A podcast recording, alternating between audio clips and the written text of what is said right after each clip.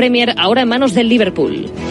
En la agenda polideportiva para hoy tenemos baloncesto en la Liga Andesa a las ocho y media Zaragoza, Andorra y Granada, Lenovo, Tenerife. Maños e Insulares pelean por meterse en la Copa del Rey y en la Euroliga a las ocho Asbel Real Madrid y a las ocho y media Bayer Valencia y Olimpia Milano Basconia. Por cierto que el básquet Girona tiene nuevo fichaje, el escolta estadounidense Bray Ivy. Y mientras en Australia Rafa Nadal está de vuelta. Ha completado su primer entrenamiento en Brisbane, donde volverá a competir tras un año alejado de las pistas. Es todo por el momento. Síguenos en radiomarca.com, en nuestras redes sociales y en nuestras aplicaciones móviles. Has escuchado la última hora de la actualidad deportiva.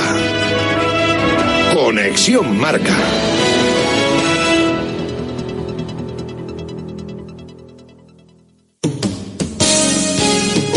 Esto es Radio Marca. Radio Marca, 459.000 oyentes, 459.000, 23.000 más que el año pasado, 23.000 más. Subimos gracias a ti. Radio Marca, sintoniza tu pasión con las voces del deporte. 459.000. Gracias. Ah, ¿y? ¿y feliz Navidad? ¿Y qué? Ah, sí, perdón. ¡Ho, ho, ho! Bueno. Pasable. Estás acabado. ¿Cómo? Que estás acabado. ¡Esto no me lo dices a la cara! ¿Que no? Acabado. Acabado. Eso es lo que estás. Pues mira, ¿sabes lo que te digo? Que ahí te dejo unos cuantos foscaos. Cuando los años se acaban, ¿también se van a Arabia? O al crucero de Neymar.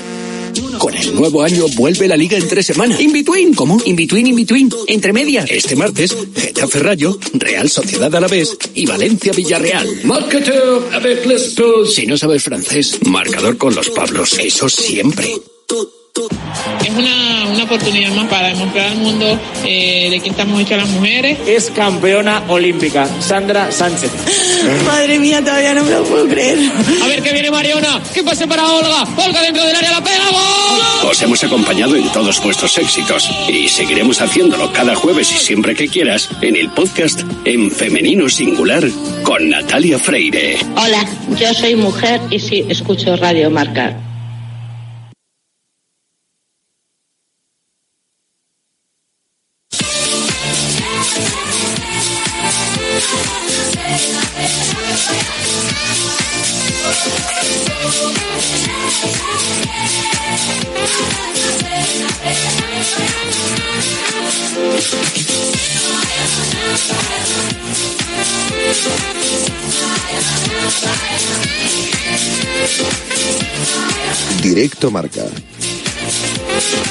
Pablo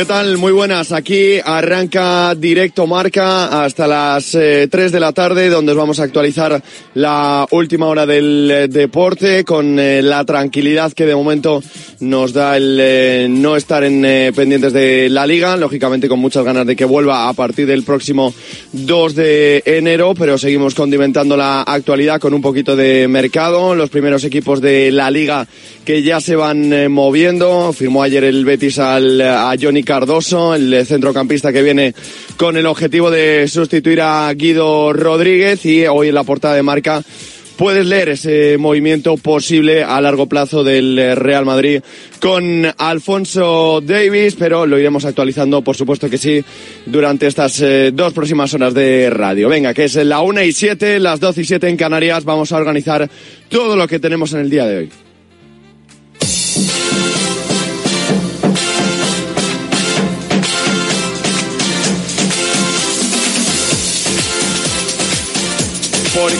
Mientras van poco a poco volviendo los equipos al trabajo, lo hacen hoy el Girona o el Betis, seguimos con un ojo puesto en el mercado, te está contando Marca desde primera hora del día que el Bayern Múnich ha subido su oferta hasta los eh, 10 millones de euros al año para tratar de convencer a Alfonso Davis. El Madrid sigue a la espera para poder firmar al canadiense que acaba en 2025.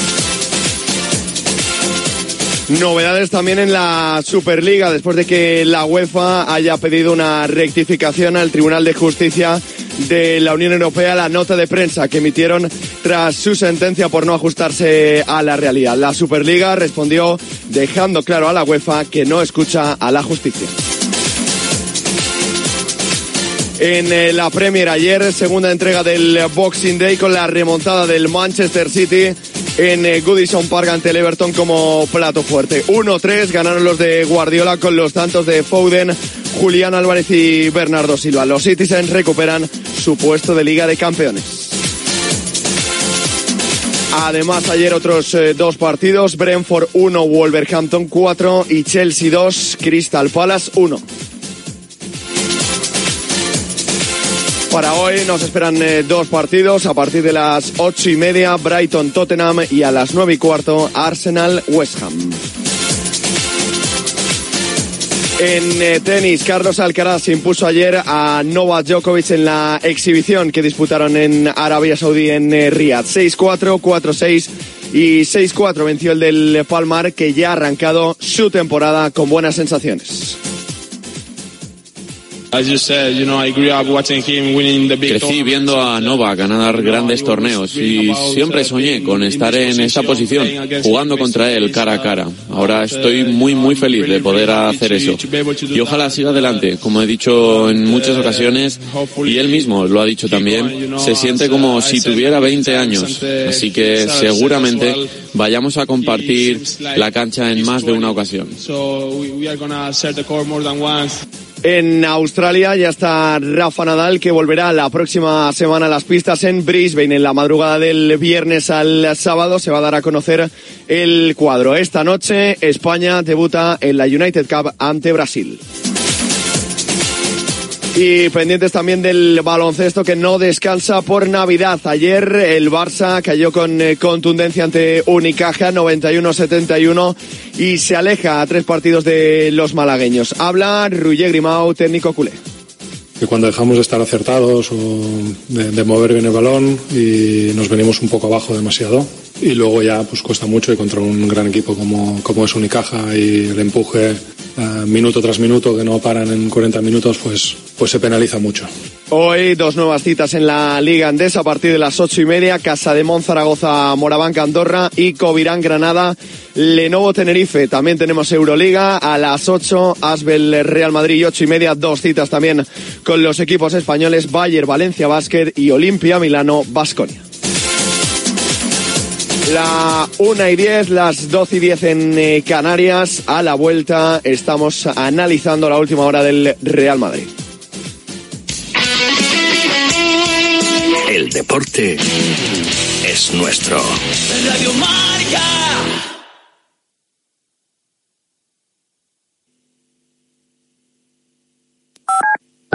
Radio Marca Bilbao. ¡Feliz Navidad! Hola, soy Fernando Cayo, actor de televisión, cine y teatro. En mi profesión, el cabello y la imagen son muy importantes. Acudí al grupo Insparia porque quería hacerme un trasplante capilar en un sitio de confianza y estoy muy contento con los resultados. Confía en Insparia, los mayores expertos en salud capilar. Pide tu cita de valoración gratuita llamando al 900-696-020 o entra en insparia.es. ¿Buscas una experiencia gastronómica auténtica en Bilbao? Descubre Goirieder Gastrobar. Ubicado en la calle General Eraso 6 de Deusto, Goirieder te lleva a un viaje culinario excepcional y además tienes la posibilidad de disfrutarlo en un comedor privado. Más información y reservas en goirieder.es. Goirieder, herencia culinaria.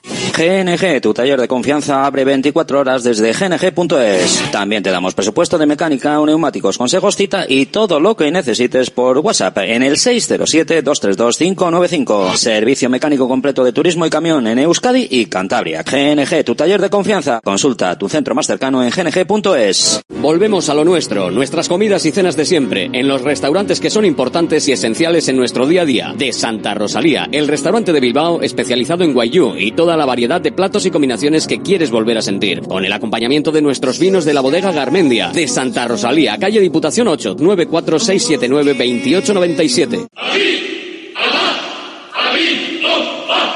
De lunes a viernes, directo Marca Bilbao, de 1 a 3 de la tarde con Alberto Santa Cruz y los mejores analistas y contertulios. Toda la actualidad del deporte en Vizcaya, con las mejores tertulias. Radio Marca Bilbao, la radio del deporte. ¡Atleti! ¡Atleti!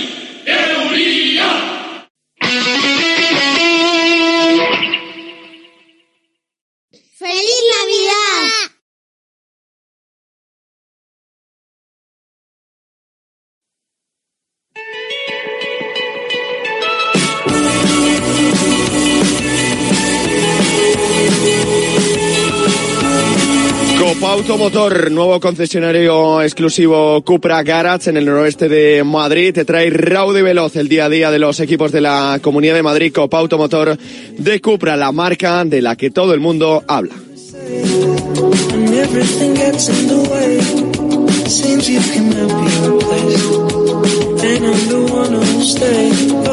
El Real Madrid que continúa de descanso, de vacaciones de Navidad hasta el próximo día 30 de diciembre, donde va a entrenar a puerta abierta en la ciudad Real Madrid, pero es que el mercado sigue abierto y pendiente de cara al futuro. Y uno de los nombres que puedes leer en eh, el día de hoy en la, portada de marca es Alfonso Davis, el jugador canadiense lleva encima de la mesa del conjunto blanco durante muchos meses y nos viene informando puntualmente José Félix Díaz. Hola José Félix, ¿qué tal? ¿Cómo estás?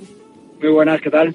Pues eh, pendientes de cómo va evolucionando esa situación de Alfonso Davis. Hoy nos cuentas en marca que el Bayern ha subido su oferta hasta los 10 eh, millones por el canadiense que acaba contrato en eh, dos temporadas, ¿verdad? Sí, temporada y media. a ver, es un objetivo que viene de, de lejos. Es quizá una de las posiciones en las que todo el mundo puede coincidir que el Real Madrid debería reforzarlo. Mendy, por culpa de las lesiones, no tiene esa continuidad tan necesaria. Bueno, ha llegado Fran García, que está adaptándose en, su, en el regreso a su casa al Real Madrid. Y bueno, pues Davis es de los mejores laterales.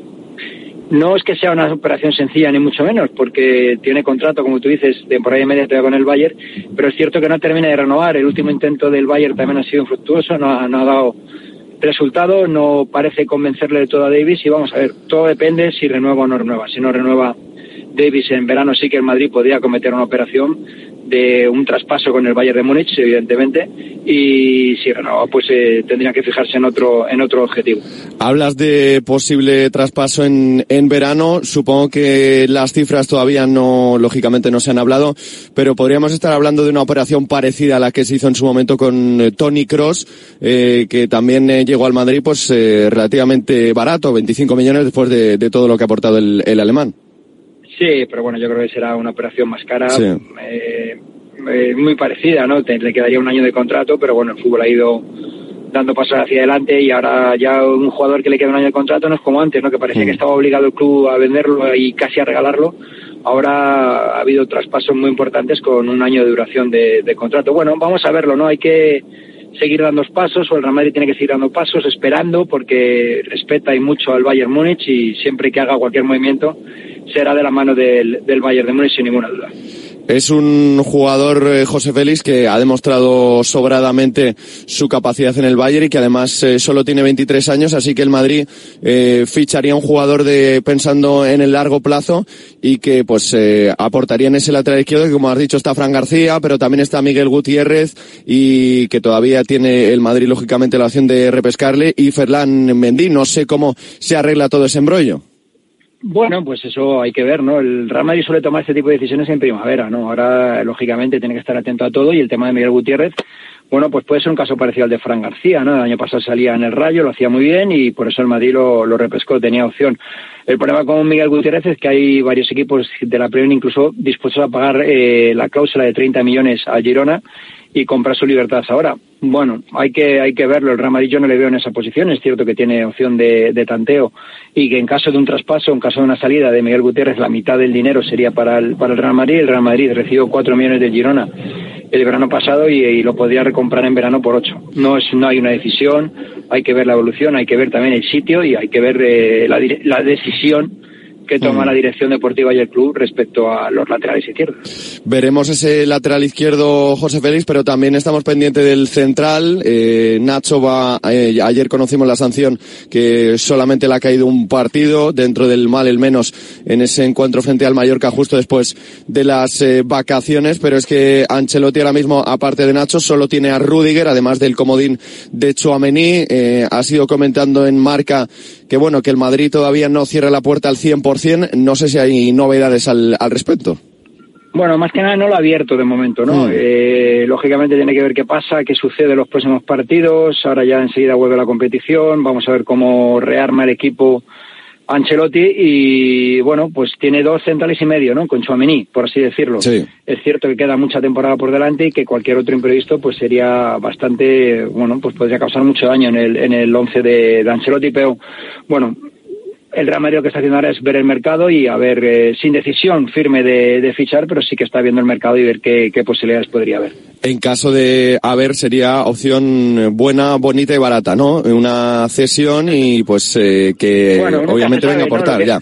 Hmm. Nunca se sabe lo que puede depararte el mercado, ¿no? Es cierto que el mercado de invierno, el Madrid no cree en el mercado de invierno, que ve mejores otras opciones y, y de hecho el plan del central pasaba por el 25, no por el 24, por el verano del 24, para reforzarlo, pero bueno, es cierto que ha sufrido dos contratiempos muy importantes. En el caso de Militao se espera que pueda estar en marzo o abril sobre los terrenos de juego, pero Álava ha dicho de esa temporada y hay que ver cómo se recupera Álava, ¿no? Ya tiene, bueno, pues ya tiene, ya es un veterano, vamos a ver cómo se recupera y cómo vuelve a la actividad, pero ya te digo, la idea del Madrid será el 25, pero uh -huh. todo hace indicar que tendrá que precipitarlo y adelantarlo un año y ser el 24 cuando refuerce el centro de la saga.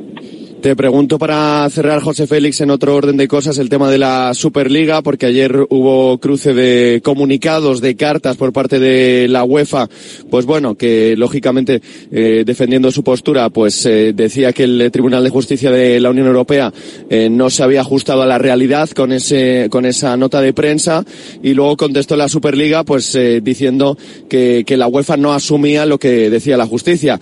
Pues un culebrón, un capítulo más en este culebrón que parece no tener fin y, y, no sé cuándo puede tenerlo a corto plazo. Pues complicado, ¿no? Yo creo mm. que esto es una historia de largo recorrido que empezó en el, en el 2020, no nos eh, olvidemos de ello, y que ahora ha cubierto una etapa más. Aquí cada uno ve el, la taza o el vaso o la botella medio llena o vacía, cada uno mira hacia donde cree conveniente y bueno, pues eh, yo creo que el día de ayer fue el mejor ejemplo, ¿no? La UEFA exigiendo una rectificación en una nota de prensa, hasta dónde, sí. hasta dónde llegamos, eh, el tribunal también en esa nota de prensa eh, justifica que la nota de prensa es una interpretación más, o sea, igual que la que puedan hacer ellos. ¿no? Mm. Bueno, yo creo que son situaciones que se van a ir dando y se van a ir repitiendo en el tiempo, pero bajo mi punto de vista yo creo que todos están condenados a, hablar, por lo menos intentar, intentar entenderse. Lo veremos y lo contaremos, por supuesto, en eh, Radio Marca y en eh, las páginas de Marca, siempre de la mano de José Félix Díaz. José Félix, muchas gracias. Un placer, un abrazo, chao, cuidados. Seguramente ya te has fijado en nosotros, cruzando un semáforo. ¿Y ese coche? Otra vez un Cupra. Ahora que hemos provocado tu curiosidad, ha llegado el momento de conocer quiénes somos. Ven a descubrir nuestras nuevas instalaciones Cupra Garage, un espacio único donde disfrutar de nuestros modelos más de cerca, donde descubrir el principio de algo nuevo. Te esperamos en Majada Honda, Copa Automotor, concesionario exclusivo Cupra en el noroeste de Madrid.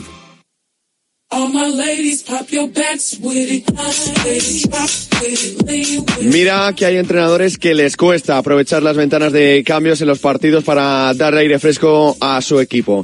Si tú no quieres ser de esos, aprovecha a cambiar tus ventanas ahora que viene el calorcito y lo puedes hacer en Brico Moraleja. Tienen ventanas de PVC con cristal Climalid y persiana de aluminio incluidos por menos de lo que te imaginas. Y ojo, ventanas con el certificado Passive House disponibles hasta 30 medidas en stock y con los mejores precios. Bricolaje Moraleja en la calle Galileo Galilei 14 de Getafe o en bricomoraleja.com.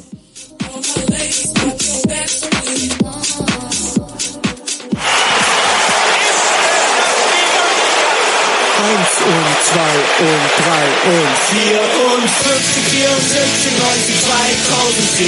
Ja, so stimmen wir alle ein. La 1 y 21, las 12 y 21 en eh, Canarias. Ayer tuvimos la segunda entrega del Boxing Day, sobre todo con ese triunfo del Manchester City, remontada incluida ante el Everton 1-3 y me he traído aquí al estudio Juanma Gonzalo, pues a uno de los hombres que más sabe de fútbol inglés en marca, como es Alberto Rubio. Hola Alberto, ¿qué tal? ¿Cómo estás? Hola, muy buenas, ¿qué tal? Fenomenal.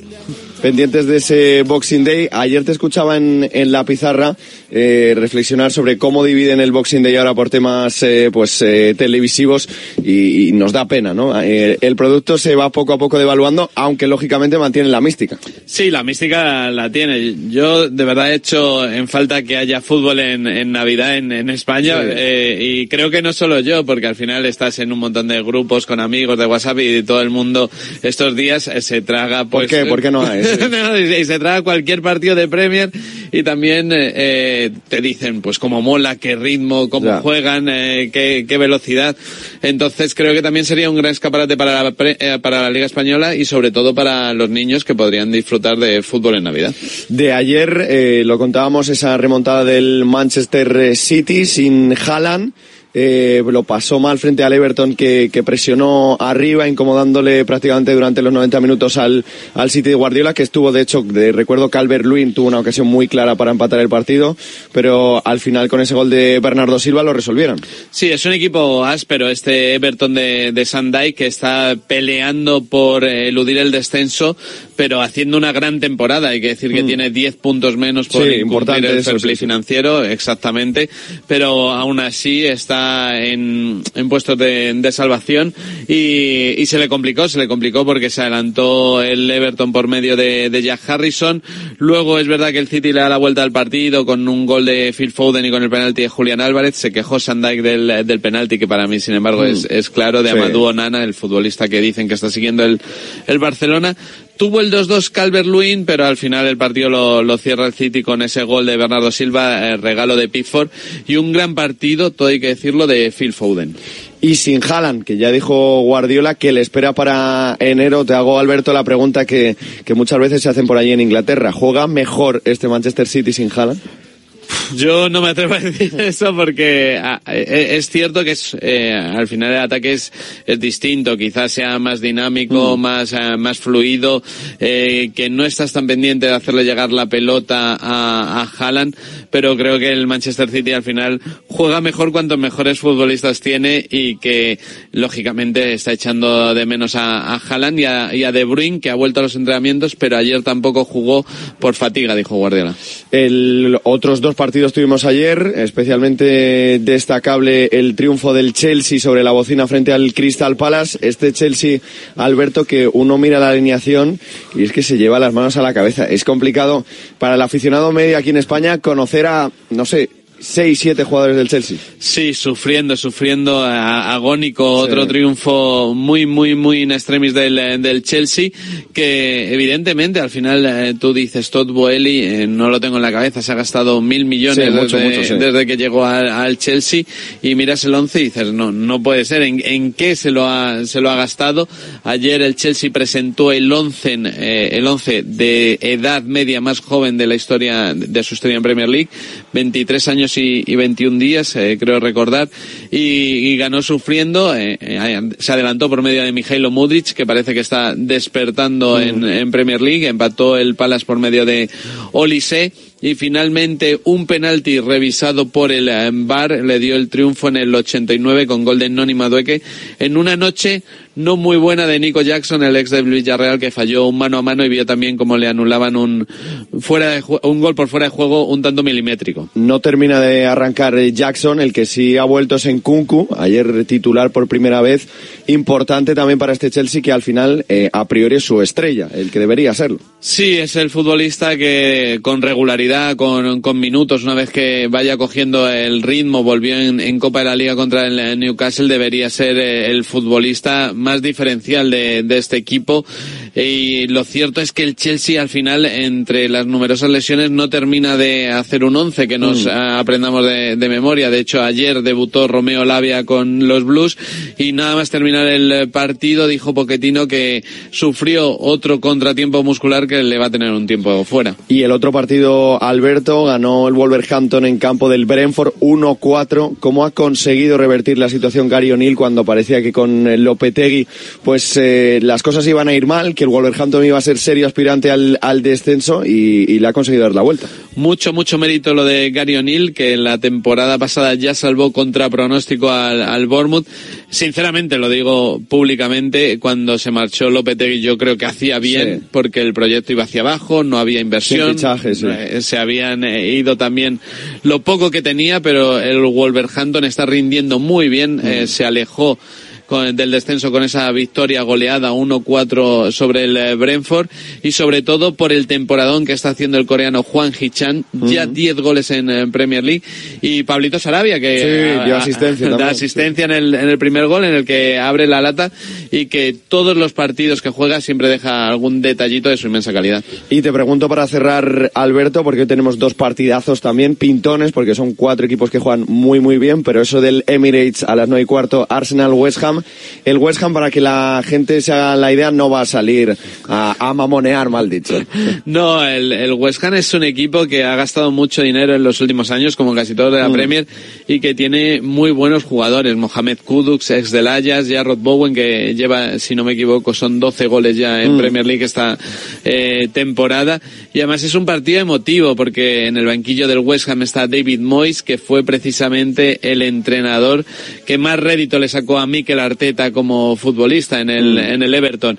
Por tanto, partido especial, Mikel Arteta que ya lo ha dicho una y otra vez, quiere el liderato, quiere estar eh, primero, dice que han aprendido los errores de la temporada pasada y qué mejor que celebrar el Boxing Day yéndote líder. Sí, sí. Y justo antes, Alberto, ese Brighton Tottenham, dos equipos que juegan muy, muy bien, pero que también han estado castigados por las lesiones. En el Tottenham se cayó Madison, que parece que iba a ser el, el líder, y el Brighton, que también está sufriendo con las lesiones. Sí, los dos están sufriendo con las eh, con las lesiones. Eh, lo del Tottenham tiene mucho mérito en la primera temporada post Harry Kane. El temporadón eh, están acusando mucho esa baja de, de James Madison, pero ha, ha cuajado bien a Ange Postecoglou. Está haciendo eh, sobre todo un gran bloque en el en el Tottenham y eh, del Brighton qué decir. Es- para mí son los equipos más divertidos de de ver, pero también es cierto que yo creo que la gente poco a poco le ha ido cogiendo la matrícula a Roberto de Chervi, que Sí. ya no es eh, lo del primer año que te sorprende eh, cómo juega, cada vez lo estudian más, también porque evidentemente en Inglaterra se le ha dado mucho bombo a este, a este Brighton y le ponen las cosas más difíciles. Pues eh, lo veremos esta tarde y lo contaremos, por supuesto, en Marca y Radio Marca. Gracias, Alberto. Un Un abrazo. placer, chao, chao.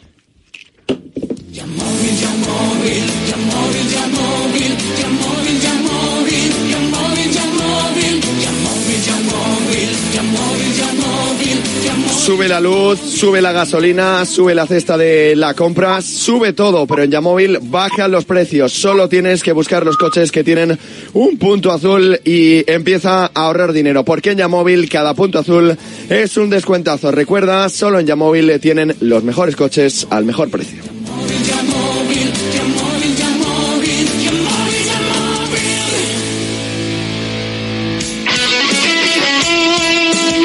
Deporte es nuestro. Radio Marca.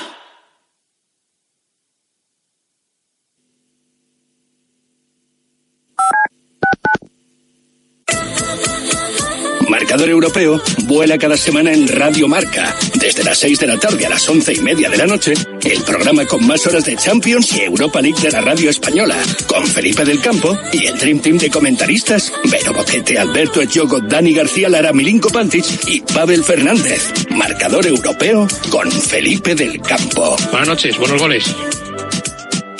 Monse, cáncer de mama, 45 años. Escúchame, cáncer. Me has cambiado la vida dos veces. La primera me pillaste desprevenida. Pero uno aprende, ¿sabes? A resistir, a plantarte cara. No has acabado conmigo. Ahora me has hecho más fuerte. Valorar más las pequeñas cosas. He vuelto a sonreír y confiar en la investigación. En CRIS contra el cáncer damos esperanza a miles de personas creando tratamientos innovadores para que su vida no pare. CRIS contra el cáncer. Investigamos. Ganamos. Es mi cuarto. Es mi colega. Es mi dinero. Es mi móvil. Es mi play. Es mi amiga. Es mi elección. Es mi historia. Es mi movida. Es mi mundo. Es mi futuro. Es mi vida. La adolescencia de tus hijos te pondrá a prueba. Descubre cómo disfrutarla. Entra en fat.es. Despierta, San Francisco. ¿Cómo? ¡Que despiertes, hombre! Que de 10 a 11 en Radio Marca todas las mañanas tienes a David Sánchez pinchando con todos los bufanderos. Discoteca Maracaibo, todo lo que puedas imaginar y mucho más. Despierta San Francisco. De lunes a viernes de 10 a 11 en Radio Marca. Sintoniza tu pasión con las voces del deporte.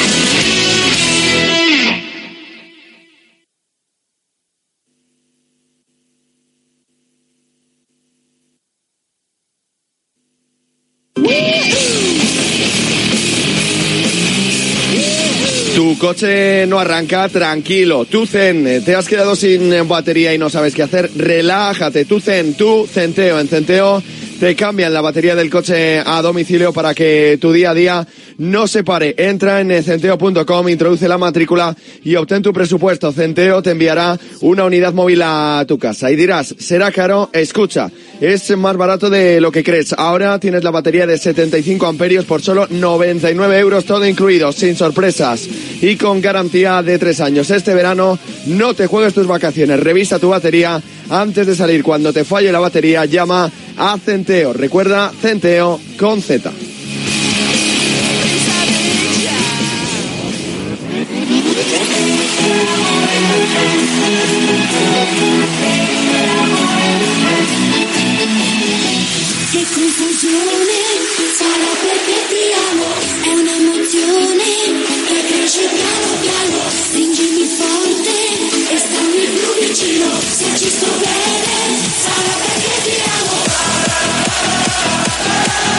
Venga, que el 1 de enero arranca el mercado de fichajes, pero ya desde esta semana hemos empezado en el tuit de marca, nuestro especial marca transfer con eh, Diego Picó y con eh, Luco Cortés. Hola Diego Picó, ¿qué tal? Muy buenas. ¿Qué tal? Muy buenas, ¿cómo estáis? Pues eh, ya pendientes del mercado como tú, porque las cosas ya se están empezando a calentar y de hecho ya no pensando en este mercado de invierno, Diego, pero en eh, el próximo verano puede caer un no- nuevo lateral izquierdo en Madrid, es Alfonso Davis, ¿verdad? Bueno, es el, el elegido, ¿no? Por, por el Real Madrid para, para reforzar la temporada que viene eh, la saga. Eh, al igual que pasó con Bellingham o con el mismo Chomeny, son fichajes que, de los que se habla durante mucho tiempo, pero que cuando empieza el, el mercado, pues el Madrid ahí se mueve rápido. Con Davis yo creo que con el jugador, mm, el Madrid está muy, muy convencido y creo que el jugador también está muy convencido. Tiene contrato hasta 2025. Eh, el problema es que el Bayern también está convencido de este futbolista, ¿no? De este canadiense, eh, que aunque llevamos mucho tiempo escuchando su nombre, mm, es un chaval bastante joven, ¿eh? O sea, es un tipo de, de futuro. Eh, el Bayern le ha puesto 10 millones de euros encima de la mesa por temporada para limpios para que renueve su contrato. Veremos si eh, el dinero del Bayern eh, surge efecto o por el contrario, pues el chico aguanta y, y decide y decide jugar en el Real Madrid, ¿no? Eh, bueno, es una situación similar a las a las de Bellingham y Chomeny, jugadores jóvenes que, que el Madrid elige y que y que una y otra vez y una y otra vez y una y otra vez insiste hasta que los consigue, ¿no? Bueno, veremos a ver si la temporada que viene Alfonso Davis es el es el jugador que, que, que llega al Real Madrid, un, un futbolista importantísimo, ¿eh? con un nivel desorbitado y en una posición que quizás el Madrid pues eh, siempre ha necesitado, ¿no? Lo comentábamos antes con José Félix, eh, en una situación muy similar estuvo Tony Cross en su momento, el Madrid luego terminó pagando 25 millones de euros al Bayern, esta operación eh, sería bastante más costosa, ¿no, Diego? Sí, porque al final tú tienes que sacar a un jugador del Bayern de Múnich. Ya, es, sí. verdad que el, que- es, es verdad que el Bayern Múnich tampoco es un club mm, que se cierre de forma evidente a las, a las ventas, ¿no? Hmm. Ni, ni, ni mucho menos, pero tampoco te regala a los jugadores. O sea, hay que, hay que, hay que sacarles el, el jugo, ¿no? Y, y bueno, ya, ya lo ha hecho el Bayern en, en alguna ocasión. Eh, bueno, con Alfonso Davis, mm, es una es, es una pizquita que les queda porque es un jugador joven y ellos no quieren perderlo, pero eh, saben que si el futbolista decide jugar en el Madrid, eh, poco tienen que hacer, ¿no? Eh, van a intentar pues sacarle el máximo rendimiento y, y empezar de cero con algún otro futbolista. 23 años tiene el canadiense y vamos a pasar de un jugador joven a otro jovencísimo, Diego, el Diablito Echeverry, que está a puntito de caramelo ya con el City. Sí, esos 25 millones de euros que ha puesto el Manchester City, pues han sido definitivos Mucha pasta, para, eh, mucha para pasta, Ri- sí, para sí. River Plate. Hombre, más que nada porque son jugadores muy, muy, muy jóvenes, ¿no? También es cierto que el, que el City en, en, en Argentina mm, ha decidido dar un paso al frente, ¿no? Mm. Le salió muy bien con, con Julián Álvarez, que se lo llevó por 17, 18 millones de euros y figúrate ahora lo que puede valer Julián Álvarez, ¿no? Después de ser campeón del mundo y de y de jugar en el Manchester City ya haciéndose hueco ahí detrás de, de Enrique Haaland, pero pero con Echeverría han ido un paso más, ¿no? Un paso más joven, un paso más de todo, ¿no? Bueno, el, el chavalito que lo, lo comparan mucho con, con Leo Messi, bueno, en Argentina a casi todo el mundo lo comparan con Leo Messi, pero Echeverría es un, sí, pero está muy bueno, ¿eh? Muy, muy bueno, muy bueno, muy desequilibrante, ya titular en River Plate, con muy joven. Bueno, la, la idea lo traigo hoy a marca transfer porque la verdad en los últimos días se está hablando bastante de Echeverry, eh, es porque prácticamente la- el, el acuerdo está cerrado y sobre todo porque el plan de el plan del City pasa por dejarlo hasta que cumpla la mayoría de edad de- Cedido, ¿no? en River. Pero hay posibilidades incluso de que lo podamos ver en, en la Liga Española antes que en la Premier, siendo jugador del City, ¿no? Girona, ¿no? Con, sí, con aquello, con aquello del grupo City, bueno, ahí hay algunas, hay algunas cosas que no se pueden hacer. Si comparten Champions, mm, no se pueden ceder jugadores entre ellos.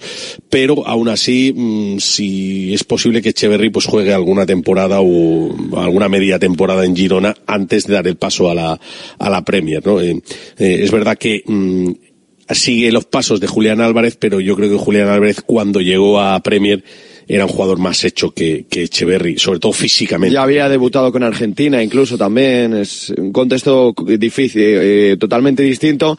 Este chico viene de jugar el Mundial Sub-17, el que lo pudiese ver aunque sea un rato, iba con el 10, conducía con la cabeza hacia abajo, Diego, lo has dicho, en Argentina le comparan con Messi, obviamente todavía estamos eh, demasiado pronto para hablar de eso. Sí, sí, hombre, por supuesto. A ver, eh, es verdad que en Argentina, en cuanto hay algún jugador muy, muy, muy importante, Se agarran a lo que estos sea, jóvenes, sí, sí. pues enseguida, ¿no? Eh, pero es normal. O sea, aquí también en España también lo hacemos, ¿no? Con el nuevo Iniesta, el nuevo Xavi, el nuevo Villa. Bueno, nos cogemos a lo que a lo que nos realmente nos ha hecho felices. ¿no? Hmm. Bueno, eh, eh, hay un jugador, por ejemplo, eh, del, eh, en Francia, Lloró, el central, que uno de los que suena para la posible refuerzo del, del Real Madrid en un futuro eh, y le dicen el, le llaman el nuevo Varane, ¿no? Bueno, al final siempre eh, intentamos buscar un, eh, una comparación para, para facilitar las cosas. Puede Diego haber pronto fichaje en el Celta de Vigo.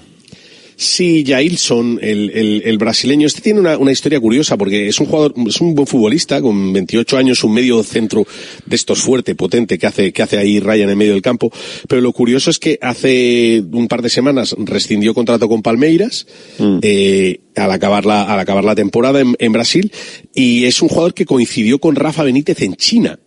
Cuando en la etapa de, de China de Rafa Benítez y de ahí lo conoce, lo ha llamado, lo ha convencido y bueno, si no pasa nada, pues va a ser el primer el primer refuerzo del Celta para, para el mercado de invierno. A ver, que me has puesto un nombre que me sorprende bastante en este listado que me has mandado justo antes, Carlos Soler, porque no está jugando en el Paris Saint Germain y, y ¿qué pasa con Carlos Soler? Bueno, a ver, eh, eh, eh, era de esperar que, que se hablara bastante de, de Carlos Soler, pero bueno, aquí hay eh, lo que es un poco la ciencia ficción de mercado y lo que realmente eh, puede pasar, ¿no? Es verdad que, que el Paris Saint Germain va a sacar a algunos jugadores como eh, Equiteque o Akurzawa, eh, pero para, para Luis Enrique Carlos Soler es importante, por lo menos la información que tengo yo. Eh, ayer salió en Francia que hay posibilidad de que pudiera volver a España. Equipos como Sevilla, Betis o Villarreal estaban merodeando la, la situación. Pero, pero Luis Enrique, la información que tenemos en marca es que eh, considera a Carlos Soler un jugador importante dentro de la plantilla. Juega poco, pero siempre que lo tiene que utilizar eh, le da un rendimiento eh, constante, ¿no? E incluso lo ha llegado a poner de lateral diestro, ¿no? Con lo tan- por lo tanto, mm, me parece que va a ser bastante difícil que Carlos Soler eh, se marche de- del PSG en este en este mercado. Siguiente nombre, el hijo de un mito, de Fernando Redondo. Este, pues, eh, ¿por dónde puede ir los tiros? Sí, nos, nos llegaba la información de, de Federico Redondo, eh, argentinos juniors, 20 años, eh, titular indiscutible. Mm, A ver, es el hijo de, pero tiene algo más que el Ya, hijo de. sí, sí. Este chico es internacional sub-21, internacional sub-23 con Argentina. Claro, con 20 años, ahora ya con, estábamos hablando de Echeverry con 17, pues figúrate con 20 nos parece un veterano ya, Mm. Sí. pero bueno, al final son chavales de 20 años, ¿no? Y, y tienen que pasar sus, sus plazos, ¿no? Bueno, está jugando ya en la sub-23 de, de Argentina. Mm, un futbolista que el año pasado estuvo muy cerquita, pero muy cerquita de, de este verano de ir al Girona. Al final no firmó por el Girona, se quedó mm, seis meses más en Argentinos Juniors, pero está ya dispuesto a dar el, salto a, la Liga Española. Hay varios clubes de mitad de tabla que, tienen apuntado el nombre y lo traigo un poco a marca transfer porque me da la sensación de que antes de que acabe este mercado mmm, hablaremos de Federico Redondo y además con ese apellido eh, puede, puede, entrar en marca transfer cuando quiera, le abrimos la pues puerta. Sí, pues sí, pues sí. Pasamos a la portería, Diego, porque hay un portero español que sigue libre desde el verano y que sigue buscando equipo. La verdad es que es un expediente X sí, lo, de, sí. lo de, de Gea. Eh, parece que se ha tomado como seis meses sabáticos, ¿no? Aquello que cuando uno ganaba mucho dinero decía, me tomo un año sabático cuando acaba la universidad, ¿no? Me tomo un año sabático, ya empezaré a trabajar. Bueno, de Gea parece que se ha tomado seis meses sabáticos desde que salió de, del Manchester United. La verdad es que su salida no fue elegante, y bueno, así le está yendo al Manchester United con Onana, pero bueno, eso es otra película. Sí. Eh, al final De Gea eh, está libre, está en forma, eh, quiere seguir jugando, obviamente. Mmm, bueno, eh, es el Newcastle el primero que se está planteando recuperarlo para la Premier. Newcastle tiene, tiene lesionado a Nicky Pope, eh, mm. su portero titular, y es una opción que barajan. A, a, mí me encantaría, ¿no? Que ver otra vez a De Gea bajo palos, ¿no? Porque al final, eh, yo creo que su salida del United, como decíamos, fue un poco atropellada y nos dejó un poco más sabor de boca, ¿no? A ver, eh, el, el Newcastle que tan buena temporada hizo la, la, pasada campaña y que este año se ha quedado fuera de la Champions y en Premier, pues la verdad es que no está rindiendo a buen nivel, a ver si lo, lo recupera para la causa. De Inglaterra, Diego, nos vamos a, a, Italia, a un central brasileño que conocen perfectamente en, en Turín, es Bremer. Sí, ha renovado hasta 2028. A ver, era, era un hombre muy, muy, muy importante para, para Allegri. Es un jugador que, que le da mucho equilibrio, que lo están utilizando muchísimo y, por tanto, bueno, llegó hace año y medio, pero, mmm, bueno, le han, le han hecho dos años más de, de, contrato. 2028 yo creo que lo blindan para tener un futbolista ya para, para mucho tiempo, ¿no? Un futbolista interesante, ¿eh? Un futbolista sí. que, que, vale la pena, que vale, este sí. vale la pena, este es bueno. Hay run run en Sevilla, eh, concretamente en la acera verde y blanca con Luis Enrique. ¿Hay opción de que salga en este mercado de, invierno, Diego? Bueno, a ver, el Sevilla, no sé, perdón, el Betis, el Betis quiere, quiere que salga.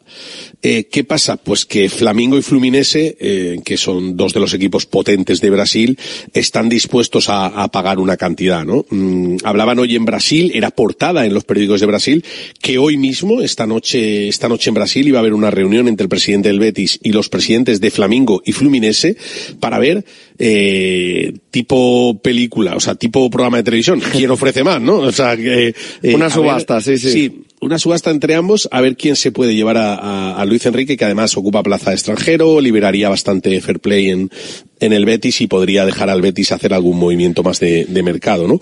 Bueno, parece que tiene decidido el Betis sacar a Luis Enrique.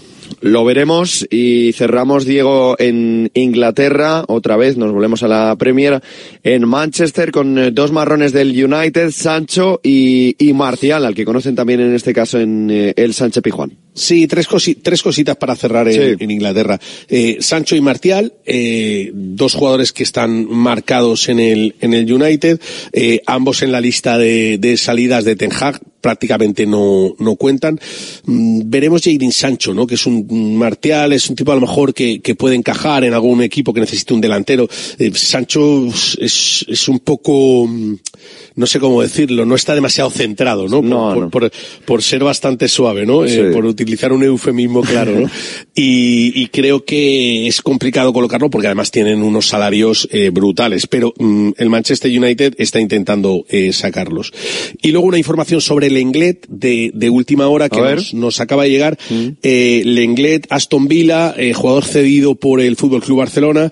Eh, bueno, mmm, la idea de Aston Villa, pese a que hay rumores de que el Milan eh, estaba muy interesado mm. en, en, recuperarlo o, o, que, o que se lo cedieran porque el inglés no está siendo titular en el Aston Villa, eh, la respuesta al Aston Villa es no.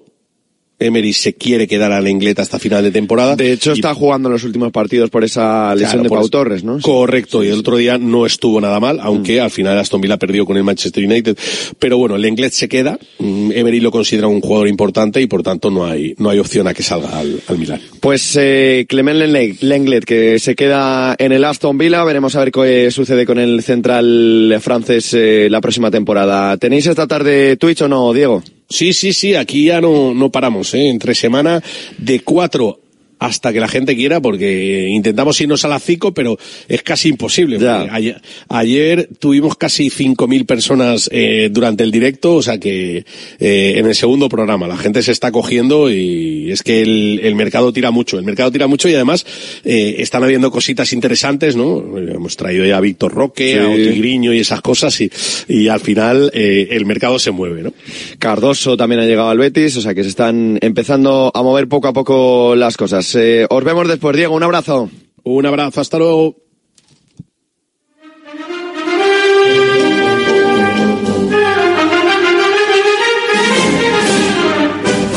Quedan eh, tres días para Nochevieja y en Sabor y Salud con huevos de Lucas eh, te traemos la última receta del año para acabar a lo grande, revuelto de huevos de maíz de Lucas con ajetes y langostinos.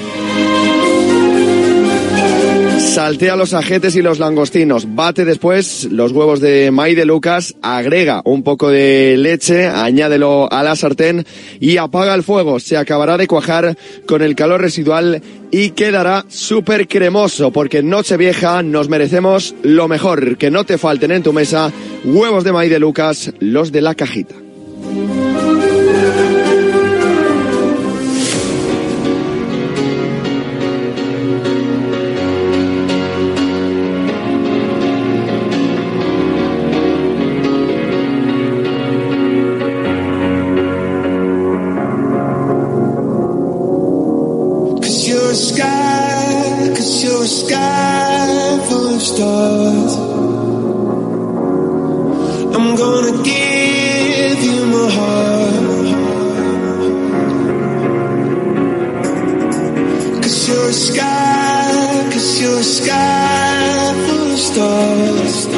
Estamos hablando mucho de Vitor Roque, que es eh, la gran operación en este mercado invernal aquí en España, pero es que entre Argentina e Inglaterra se está cociendo otra operación importante a futuros, el caso de Claudio Echeverry, que está a un paso de marcharse al Manchester City para analizar un poco la operación. He llamado a nuestro compañero del eh, diario Olé, Pablo Chiapieta. Hola Pablo, ¿qué tal? ¿Cómo estás? Hola, un gusto, ¿cómo andan? Pues eh, pendientes ya de que se reanude aquí el mercado en Europa. River, por poner un poco en contexto a la audiencia de Radio Marca, Pablo viene de ser campeón y está cerquita de perder a uno de sus jugadores más importantes, sobre todo pensando en el futuro. Eh, sí, eh, digamos, ya lo perdió. Eh, es el tesoro, es la joya que tenía. Eh, em, la a partir de la semana que viene va a ser jugador del Manchester City. Eh, por estas horas ya empezaron a cruzar los documentos de una operación que el viernes, digamos, empezó a decidirse una vez que el chico, eh, eh, apenas terminado el primer partido que jugó como titular, partido en el que River fue campeón del trofeo de campeones, el segundo título en el año, dijo que no iba a renovar con el club. A partir de eso se precipitó eh, toda la negociación porque eh, a partir de este anuncio a River no le queda otra opción que venderlo, sino eh, iba a perder al jugador. El City, que ya venía merodeándolo hace tiempo, eh, activó todos los mecanismos y en este momento solo queda eh, definir, como ah, dicen ustedes, los flecos de la operación. El monto fijo, el monto variable y hasta eh, cuánto tiempo se va a quedar cedido en River. El resto ya es cosa juzgada.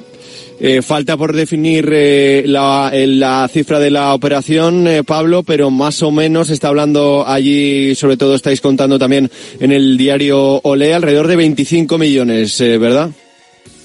25 millones es el monto de la cláusula. Yo creo que la operación se va a hacer por un poco menos.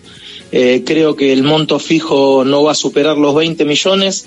Lo que resta eh, ver es si con las variables se acerca esa cifra eh, y también resta ver eh, si River logra finalmente que se, se quede hasta junio del eh, 2025, eh, pensando en el Super Mundial de Clubes que se va a jugar allá por junio y julio de ese año, o si lo tiene que eh, dejar ir en diciembre del 2024. Eso es lo que está cocinándose por estas horas. Para el que no lo haya visto, tuvo la oportunidad de verlo en el Mundial Sub-17, llevaba el 10 a la espalda, jugador con eh, en la media punta, con eh, la cabeza hacia abajo cada vez que conducía. Eh, evidentemente, Pablo, las comparaciones son odiosas, pero el Diablito Echeverry nos recuerda a uno que jugó por Barcelona, evidentemente no está, obviamente, al, al nivel que alcanzó Messi a, sal- a esas alturas, pero cuidado con este chico que, que puede llamar mucho la atención en el futuro. Mira, eh, ya como vos lo dijiste, las comparaciones siempre son odiosas. Ponerle el cartel de Messi yo creo que eh, sería el peor error, pero es un chico que es un atrevido, eh, es un chico que desde ese gol a la Juventus a los 11 años que empezó a surgir, a, digamos, a circular en las redes, generó la ilusión de todos los hinchas, eh, es la joya por la que se apostaba en River, eh, todos ya desde temprana edad te decían que eh, iba a ser un pichón de crack, y eso está sucediendo, la evolución se está dando y digamos lo, lo también eh, es tremenda la decepción del hincha de River porque al primer partido que lo puede disfrutar se le acaba el cuento de hadas tanto tiempo, digamos, Echeverry lo que tiene es que es un crack eh, algorítmico, digamos, eh, su carrera estuvo en las redes desde el primer partido casi que jugó, eh, todos lo siguieron, fotos, videitos durante todo su paso por inferiores, ahora en Mundial Sub-17, y cuando lo tenés en la primera, el cuento de hadas se te apaga. Por eso es un caso tan contradictorio aquí en Argentina, los hinchas de River están muy molestos, muy enfadados con él porque declaró muy mal, porque quedó en el medio de un eh, de una novela de la que podía haberse separado y bueno todo ese romanticismo que había por el, la futura joya eh, se desvaneció en 90 minutos. Futbolísticamente, Pablo, ¿cómo podemos eh, definir al, al Diablito? Porque lo hemos dicho, ¿no? Un media punta con mucho talento, pero ¿a qué altura lo podemos colocar? Has dicho que no le, no le pongamos ese cartel de Messi, ¿qué cartel le ponemos?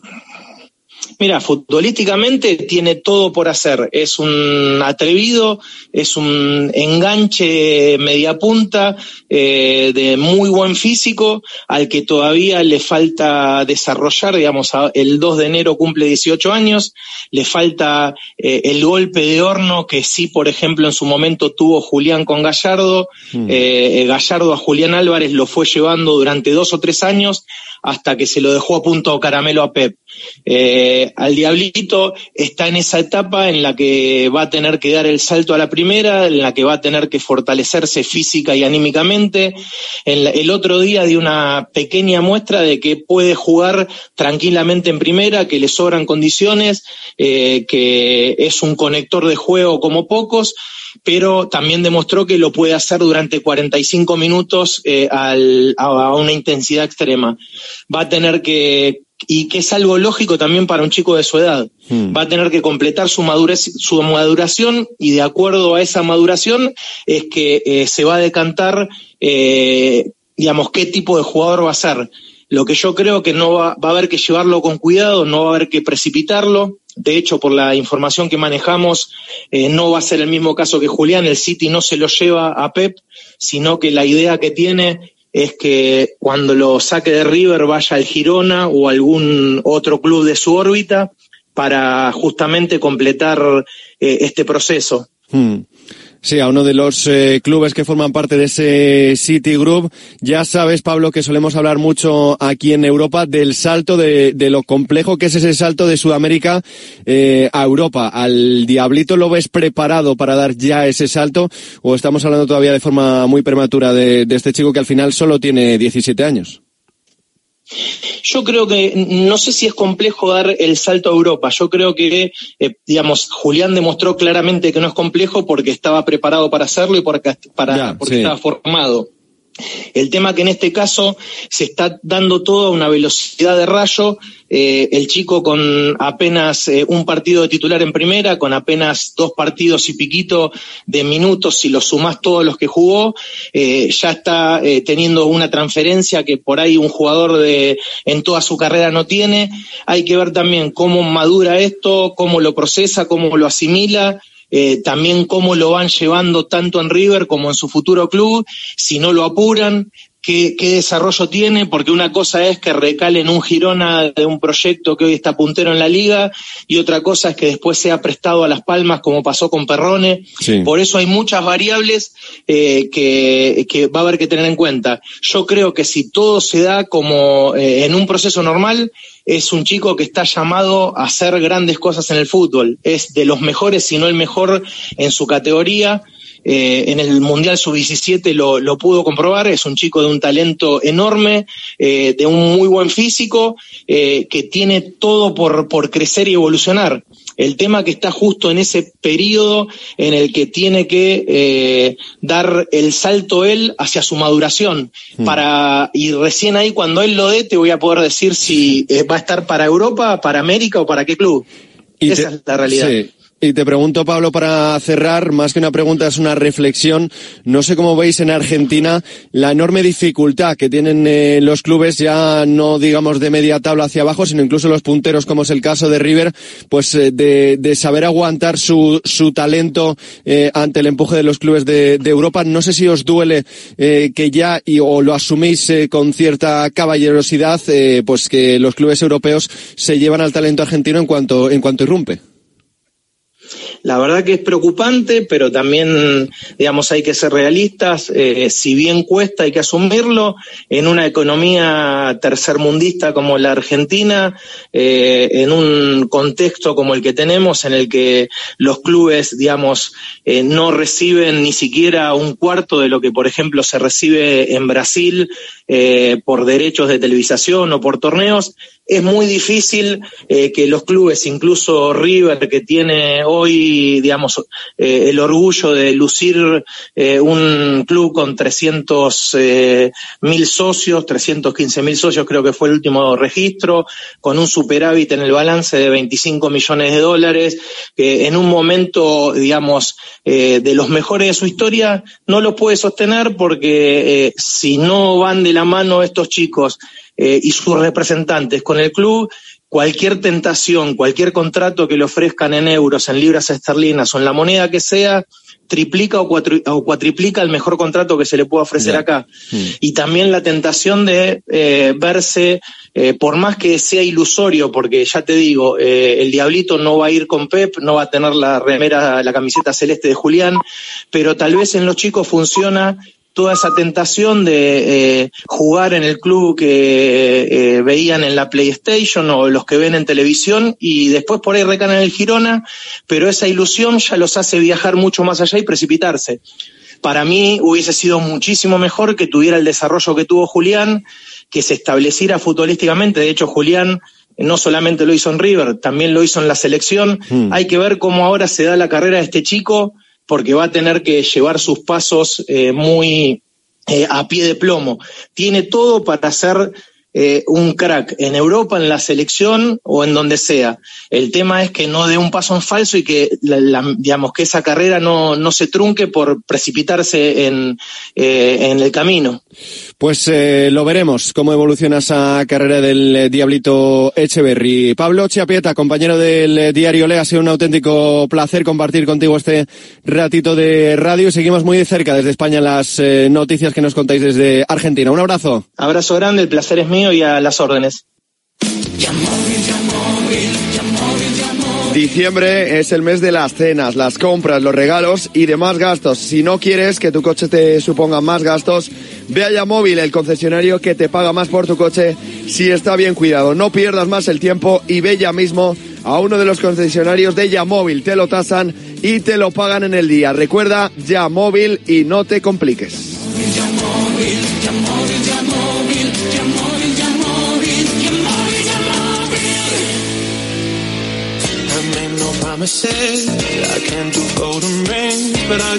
Cuando hemos arrancado esta segunda hora de directo marca hasta las 3 de la tarde, pendientes de lo que vaya sucediendo en el deporte y lo que acaba de suceder en Getafe, es que se está celebrando la Copa de Navidad con eh, la prensa y acaba de hablar Ángel Torres. Está Fran González. Fran, a puntito de hablar Ángel Torres, ¿verdad?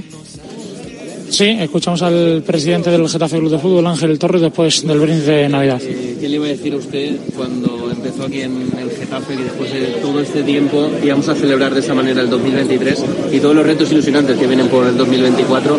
¿Qué valoración haces de esta evolución y de esta ilusión, sin duda alguna, que es el momento actual que vive el Getafe? Bueno, yo creo que una evaluación positiva, es decir, es creer en lo que estás haciendo, es decir, y eso, esa es la base del de, el día que llegué, es decir, lo, tenía claro, que, había que, es verdad que prometí a mi familia que dos o tres años le subía segunda, lo saneaba y me iba, y van 24, o sea, creo que esperemos que, algún día me toque, pero yo, yo creo que, lo que hay que hacer es disfrutar. Yo lo digo a la gente, no hay que complicarnos la vida, ni pelea, ni enfado, ni vendrá una racha buena, vendrá una racha mala. Hemos tenido rachas de todo, pero hay cosas especiales. El ascenso de Tenerife, eso no me lo quita nadie.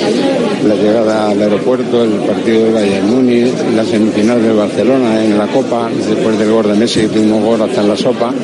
Y, y, bueno, y aquí le metimos 4-0. Hay momentos insuperables, es decir, que es muy difícil en fútbol, pero hay que disfrutar el momento. En lo deportivo, ¿qué le pide a este 2024? ¿Quizás eh, viajar con el Getafe por Europa?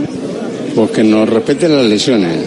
Lo demás se encargarán los futbolistas y el entrenador. Yo creo que tenemos un, un año histórico, que hay buen equipo, que irá mal, es decir, y, y, que vamos a estar ahí peleando, vamos, yo lo tengo claro, peleando hasta el último momento con cuatro o cinco equipos, que es muy difícil, es decir, pero yo creo que, que podemos llegar. Vamos a ver, porque al míster no le gusta que les metas presión, y, pero yo creo que lo están haciendo muy bien y que tenemos una, una buena plantilla y que hay futbolistas que, que tienen que, que, dar más de sí y, y esperemos que si es así, es decir, entre todos consigamos estar ahí entre los siete primeros eh, presidente, cuando hablaba de refuerzos, Por ejemplo, es uno de los futbolistas que nos, nos han ofrecido, el, el míster lo conoce y si llegamos a un acuerdo, pues seguramente vamos a reforzar primero el centro campo y si luego hay alguna oportunidad, pues un banda, es decir, para completar la plantilla y nada más, tampoco nos vamos a volver locos. Pues, y por la lesión de Arambarri, si Arambarri no se hubiera lesionado, pues no había hacer el refuerzo, pero lo, haremos, lo vamos a hacer. Ángel, ¿otra de las opciones podría ser Oriol Romeo o lo es un imposible? No, no, yo imposible en el fútbol no veo nada. Es yo he contado muchas veces lo de Messi, es yo pude traer a, Messi con 16 años, de que, yo en, fútbol hay cosas difíciles, pero no imposibles. Entonces nosotros estamos trabajando, tenemos ahí cuatro o cinco cosas eh, muy avanzadas, esperando que mañana o pasado, es decir, el míster venga y de y de la conformidad y pero nosotros seguimos trabajando todo el año y ya digo yo creo que uno o dos refuerzos van a venir siempre que el, el míster esté de acuerdo y en el apartado de jugadores que, que, han sonado, que han podido salir por tener menos minutos, como el Choco Lozano, Fabricio Angileri, ¿se plantea también alguna salida? No, yo creo que la plantilla es mejor no tocarla, pero si alguien tiene oportunidad en otro sitio y nos pide eso, pues le ayudaremos. Pero no es intención del club, es decir, dar la baja de nadie tenemos las dos fichas libres que son las que estamos pensando en reforzar, o dos medios centro o un medio centro y un banda. Si viene alguien a, a llevarse a Borja Mayoral, eh, no pues, es rotundo. Lo tiene muy difícil, a, a Mayoral y a cualquiera. Es decir, porque las cláusulas no está la economía como para pagar. Entonces a mí eso no me preocupa. Es de los años que más tranquilo estoy.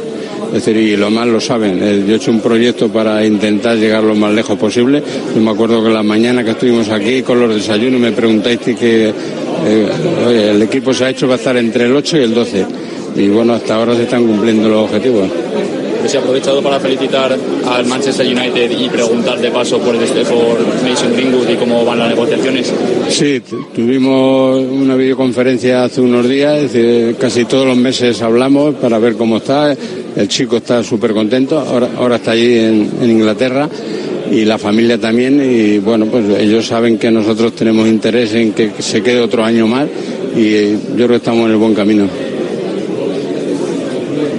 Pues hasta aquí las palabras de Ángel eh, Torres, donde ha hablado de dos incorporaciones que va a hacer el Getafe, tiene dos fichas libres y que no piensa en esa hipotética venta del Zarra del campeonato como es Borja Mayoral. Ha reconocido el interés por Ilais Moriba. Nosotros le hemos preguntado sobre la situación y la posibilidad de que Oriol Romeo recale en el en el eh, Getafe ha sido más contundente sobre la figura de Ilais Moriba. Sobre el Oriol Romeo ha dicho que no hay imposibles en esto del eh, fútbol y centrándose en la figura de Mason Greenwood, sí que ha hablado con el Manchester United, ha reconocido el presidente del eh, Getafe, Ángel Torres, en este brindis navideño del combinado azulón. Gracias, Fran. Desde luego que ha dejado titulares el presidente Azulón, el Getafe que está muy, muy pendiente del mercado y por supuesto que lo contaremos aquí en Radio Marca.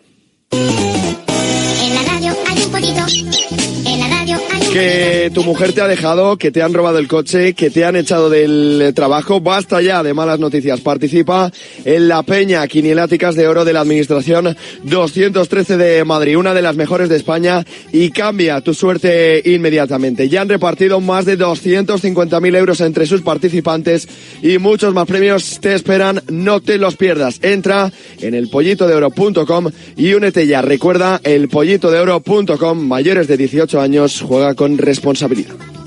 En la radio hay un tractor. Y el tractor, el tractor, y el tractor,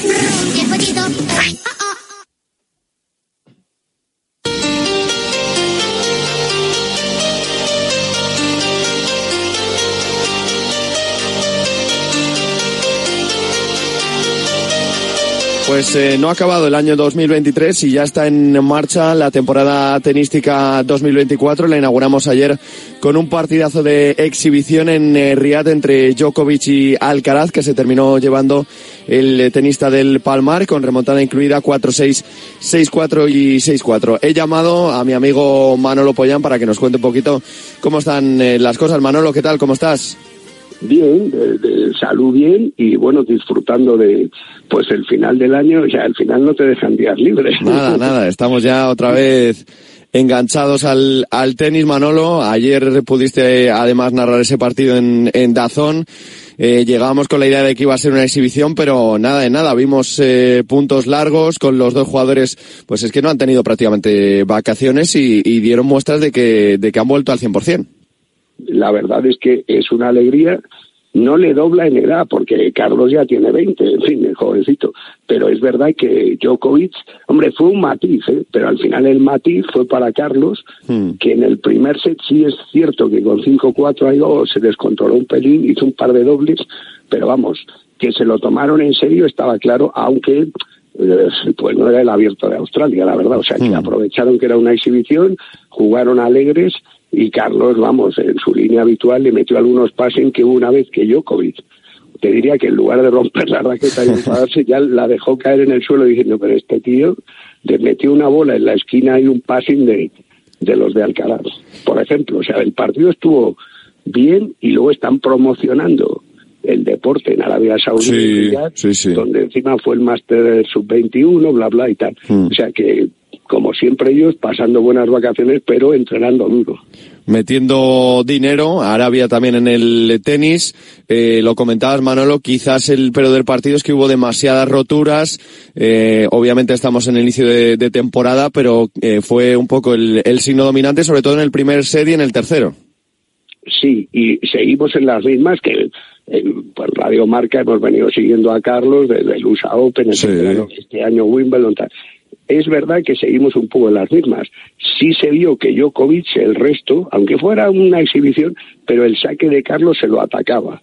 Y es verdad que Carlos fue cambiando incluso durante el partido, alguna vez sacó más al cuerpo de Novak y al final se llevó el gato al agua, incluso logró algún ace muy oportuno, pero el toma y daca entre ellos continúa. Ahora, de velocidad de pelota, poca gente ves, Sinner a lo mejor y tal, que desarbole a Novak desde el fondo de la pista y ayer lo logró. Y Carlos hizo también alguna dejada, o sea, jugó alegre y la verdad es que entre ellos han estado entrenando muy fuerte, que antiguamente, ¿te acuerdas que se dijo, no, el padre de Carlos, que Sí, se está ¿eh? haciendo los entrenos, ahora ya entrenan juntos. Lo dijo, lo dijo, sí, sí. que- Claro, pero Novak es como Nadal, o sea, entrenas con él y, y también pues toma nota de cómo juegas, o sea, eso es mutuo. Pero vamos, yo creo que eso es positivo. Fue Manolo el sexto enfrentamiento entre los dos. Eh, se igualan las cosas 3-3, pero no sé si podemos contar el partido de ayer para, para igualar eso o al final es un partido de exhibición.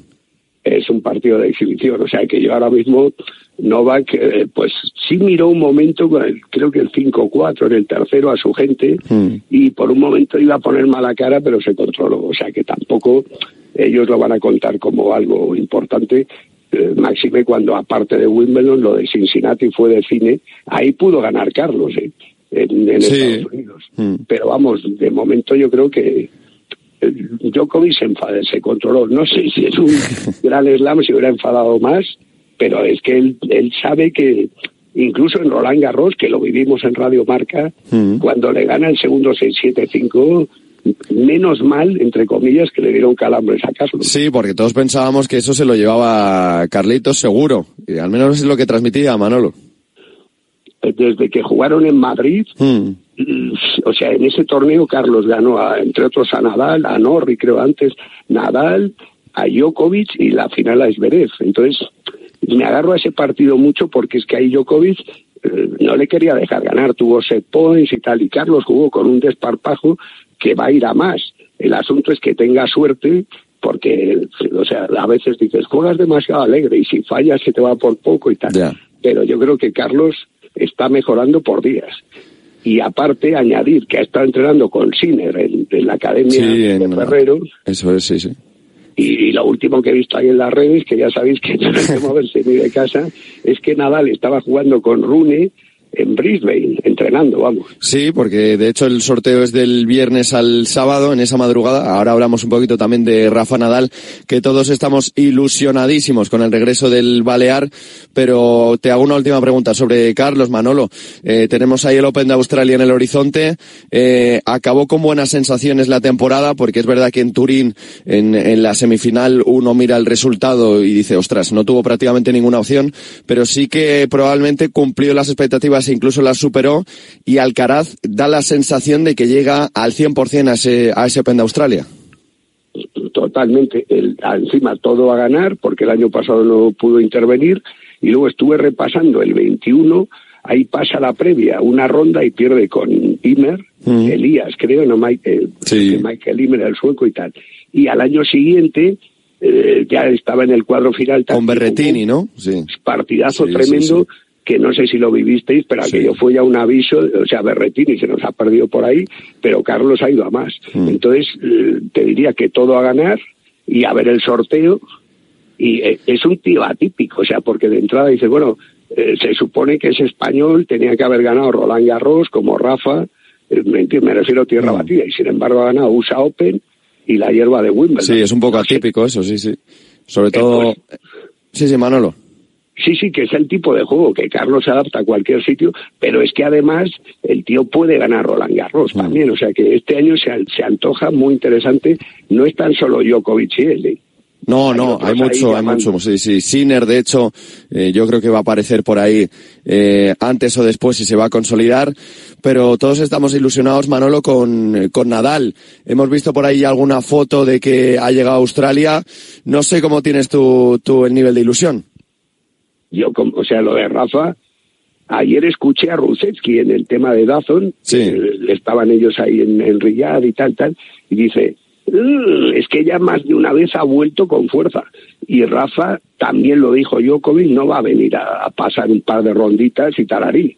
Entonces, si viene, viene con fuerza fijo. Que pueda perder es humano. Pero vamos, yo lo que no quiero ver es lo del año pasado, ahí doblado con dolores ante Mackenzie y McDonald, que son nos dejó tocados el año, aunque luego eh, tenísticamente lo compensó Alcaraz con creces y Rafa, tenaz donde los haya, ya es padre de familia, va más maduro, o sea, que a lo mejor ya no es un crío de 18, pero sinceramente Nadal ya al otro año que es- estaba descartado, llega, gana un torneo de estos de Australia, Melbourne, vaya, 250, y luego ganó el torneo. Contra Medvedev, sí, en esa final, sí, sí. Yo, o sea, lo de Nadal es que nos ha acostumbrado a tales, no milagros deportivos, sino hazañas deportivas que por mí, vamos, y desde luego los demás ya le tienen en cuenta, tienen que opinar los jugadores, pero se le ha visto entrenando con Gasquet, muy fuerte en la academia, alguien más también, eh, Rusubor y bla, bla, gente que pega muy duro, y eso lo, lo comprobará Rafa. Si le aguanta el ritmo de bola a esta gente, ¿por qué no va a volver a ganar? No sé si Roland o, o sea, no sé, yo no le pongo ni obligaciones, pero desde luego puede hacerlo. Estuvo también ahí por Kuwait entrenando con, con Fils, con el francés. Eh, has dicho, eh, Nadal eh, ha sufrido muchas lesiones a lo largo de su carrera, pero yo creo, no sé si comparte esta reflexión, es su vuelta más complicada. Al final es probablemente su última temporada, lleva un año sin competir, no sé cómo lo ves. es una hazaña. O sea, un año ausente. Pero digamos que estos días atrás él se habrá visto con fuerza porque yo sé que si Nadal, eh, digamos, no se ve con fuerza, no vuelve. O sea, tiene ahora mismo unos temas personales, las academias por ahí, pero todavía disfruta de, pues como Murray, que llegaba también a Australia. Lo, dice, el cuerpo está viejo, pero las ganas intactas. Creo que no sé, está en la hazaña y luego nos es cierto que Nadal, si no llega a tener ciertas lesiones, y te hablo del pie izquierdo en 2006, 2007, tendría más slams. Ya, O sea que, en fin, yo creo que tampoco las cifras que tienen el trío de la benzina, como decimos, y yo he añado a Murray, es- son increíbles. Pero es que Djokovic, el tío, parece que tiene más vidas que un gato y dice, "Mm, aún estoy jovencito con 36. Ya no le pedimos que bata récords. Pero Nadal, un poco dices, bueno, si vas a jugar un slam es para ganarlo. Si empieza a perder primeras rondas en los torneos que juegue, ya veremos. Yo creo que no, que por el tipo de tenis, te diría que en Australia, Rafa ya la primera semi fue en el 2008. Mm, y sí. estamos en el del 24 ya. Y sí, Imagínate, o sea, yo me- imagínate. a- veces te pellizca, no me lo creo lo que estamos viviendo, pero ahí siguen. Y ahora mismo, pues te diría que Nadal se une al grupo de veteranos con Djokovic, a ver si resisten a estos tipos, Holger Rune, en fin, o a lo mejor un Esberev o un Sisipas, que se han quedado ahí un poco en tierra de sin menos éxitos, pero también pueden dar un susto. Vuelve Rafa en, en Brisbane, Manolo, eh, el cabeza de cartel probablemente junto a él es eh, Holger Rune, está también Murray, está Dimitrov, está Ben Shelton, así que son jugadores duros para, para la superficie que nos vamos a encontrar y puede ser una buena piedra de toque. No sé qué esperas de, de Nadal en Brisbane, que lógicamente pues eh, vamos eh, todos con, con la incógnita de, de qué Nadal nos vamos a encontrar. Nada, eh, sin ninguna presión, pero por lo menos que te llega una semi. No sé el tenis de Ben Shelton, que el año pasado eh, hablábamos de él y de repente se metió en una semi. Una semi, sí, sí, de Nueva, de Nueva York fue, ¿no? Sí. Yo para mí el sueño, entre comillas, sería que se cruzara con Murray y ver un partido largo de esos que intercambies y, y veas cómo, digamos, está, porque vamos, los Murray Nadal legendarios. De hecho, hace muchos años Nadal ganó los tres slams, lo estuve repasando, ¿eh?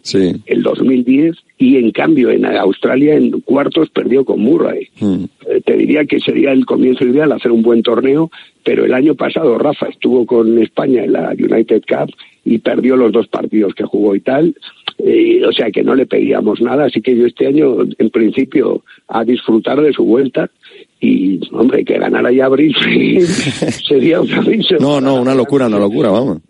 Pero vamos, yo prefiero que gane Melbourne, aunque haga una semi en Brisbane, ¿sabes lo que te Sí, quiero decir? O sí, sea, sí. que Rafa ya tiene muchos títulos y su lucha. Tiene que elegir, sí, sí.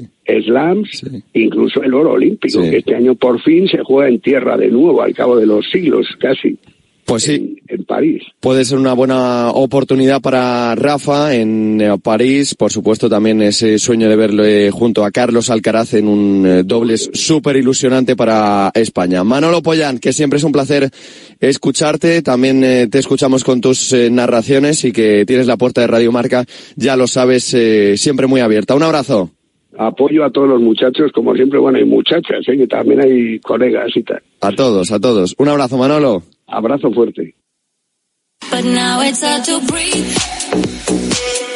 Y ahora te voy a contar un planazo para toda la familia en estas Navidades, porque desde esta mañana se está celebrando en el hipódromo de La Zarzuela el Family Day de Navidad. Cinco carreras de caballos, dos carreras de ponis, talleres de juego trónica y la exposición Universo Star Wars. Entradas gratis para los menores de 14 años y reducida para los mayores de 65. Todavía estás a tiempo de ir y entrar en hipódromo de la Zarzuela.es y comprar tu entrada.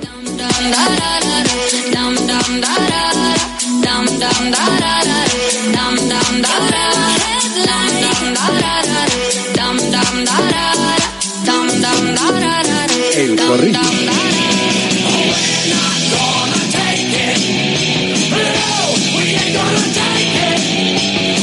Dos y 22, 1 y 22 si nos escuchas desde Canarias. Aquí arrancamos el corrillo, el tiempo de opinión de Directo Marca.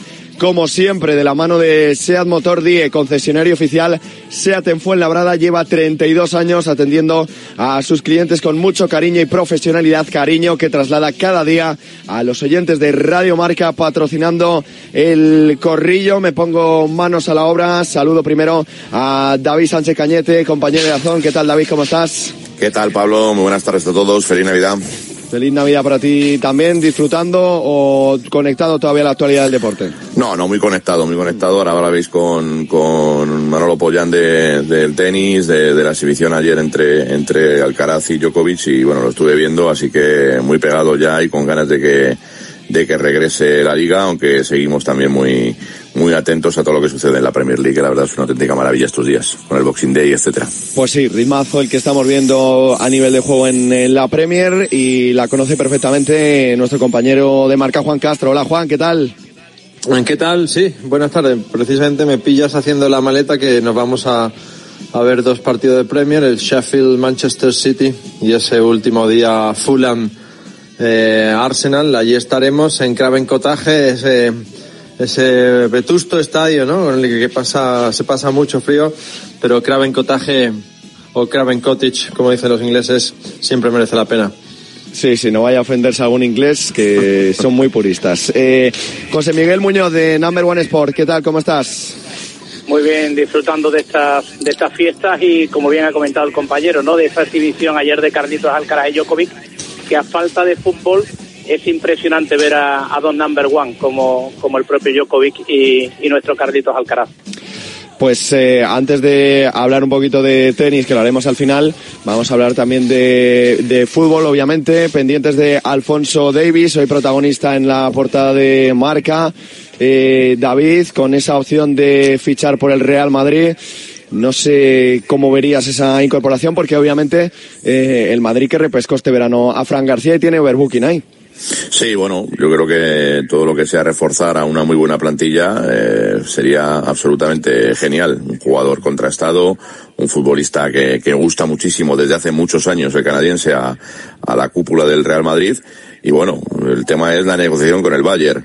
Eh, ya sabemos cómo son las negociaciones con el conjunto bávaro. Yo creo que se siguen tirando de los pelos por la salida de, de Tony Cross y todo el rendimiento que ha dado y sigue dando, que es alucinante, el jugador ex del, del Bayern al, al Real Madrid que ayer escuchaba a, a, Miguel Quintana en la pizarra y ya le meten pues en uno de los puestos privilegiados del once de, de la liga, uno de los mejores mediocentros o centrocampistas de esta temporada.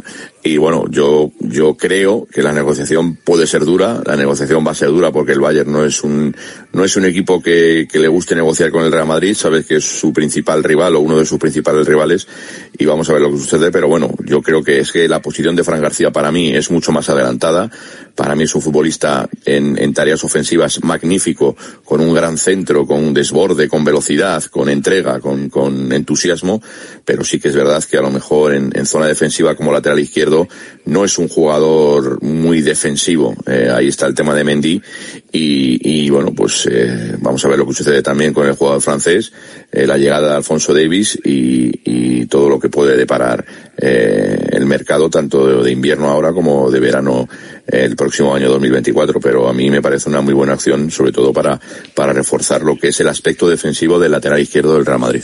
Sí, un fichaje, un fichaje que encaja mucho por muchas cosas. Eh, la primera porque el chico quiere venir, eso es lo primordial, lo primordial. Es un, a mí me dicen que es un chico que, que quiere conocer otros campeonatos, otras culturas, eh, que no se va, no es un típico que se va a quedar toda la vida en el Bayern y obviamente no viene a cualquier sitio, viene al Real Madrid si es que se fructifica la operación y luego encaja porque que termina contrato en 2025 y esa es la única forma que tiene el Real Madrid de presionar al Bayern eh, a un precio razonable. Yo creo que eh, la cuestión va a ser la dureza en el precio, pero no la... Claro, ¿cuál no sería un de- precio razonable para, para Davis? bueno, 30, 40 millones. Yo creo que es lo que se, lo que al menos eh, el, el Madrid está pensando. Eh, 30, 40 millones por ahí y que el Bayern no se vaya a más de 40 porque entonces sí que va, se puede dificultar la operación puesto que eh, no, no olvidemos que el chico pues a- acaba en 2025 y evidentemente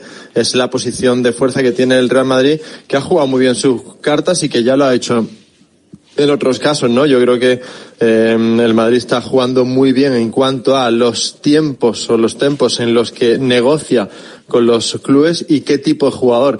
Al final, ¿por qué ficha también a Alfonso Davis? No solo porque ahí es evidente que el Madrid necesita un refuerzo, sino que es un jugador que te asegura pues eh, ocho años de fútbol preponderante en esa zona. ¿Por qué? Porque es un jugador muy eh, atlético, es un futbolista muy físico, también por supuesto muy técnico.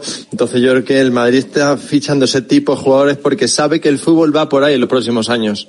José Miguel, me falta escucharte.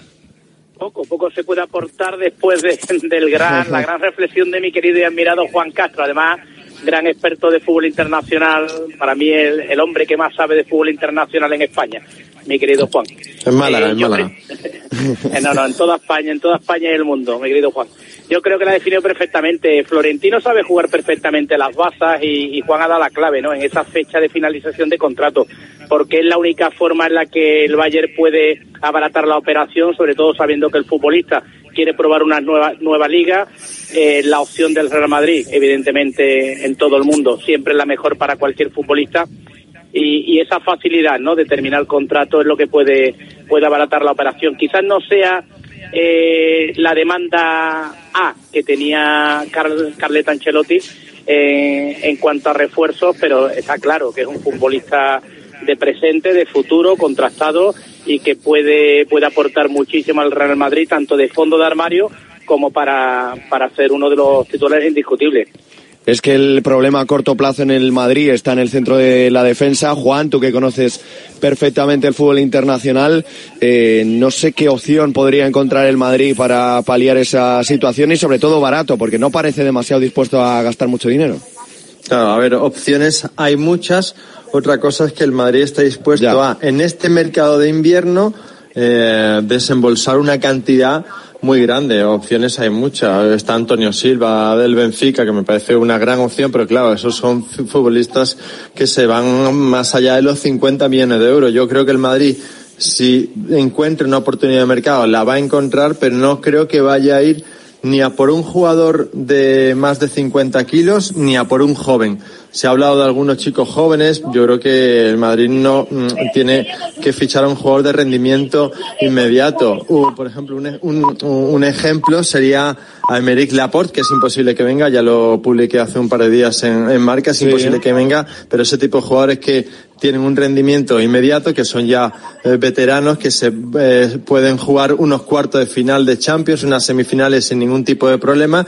Yo creo que el Madrid tiene que aspirar a eso, pero claro, encontrar un Laporte, que insisto que no es el caso porque no va a venir, pero encontrar un Laporte en este mercado es muy complicado, o un Rafa Barán, es muy complicado, ¿no? Eh, Yo creo que Madrid va a esperar hasta el último momento para encontrar esa oportunidad de mercado, pero no creo que vaya a hacer ni una gran inversión ni fichar a un jugador muy joven, puesto que lo que necesita es rendimiento inmediato. Lo que pasa, David, tú que conoces también perfectamente la Premier, eh, no sé si Barán sería el jugador que encajaría en este Madrid ahora mismo. No, no, es que hay una premisa muy importante en el Real Madrid y es que los jugadores que piden marcharse del club blanco tienen muy difícil regresar con Florentino Pérez. Está el caso de Casemiro, el caso de Barán, el caso de Xavi Alonso, el caso de Sergio Ramos, muchísimos jugadores que decidieron ellos por su cuenta el abandonar el Real Madrid y esos jugadores no es que tengan una cruz a la hora de regresar al conjunto blanco, pero sí que lo tienen mucho más difícil que otros futbolistas que, que podrían recalar en la disciplina madridista. Eh, yo creo que Juan lo ha definido a la perfección.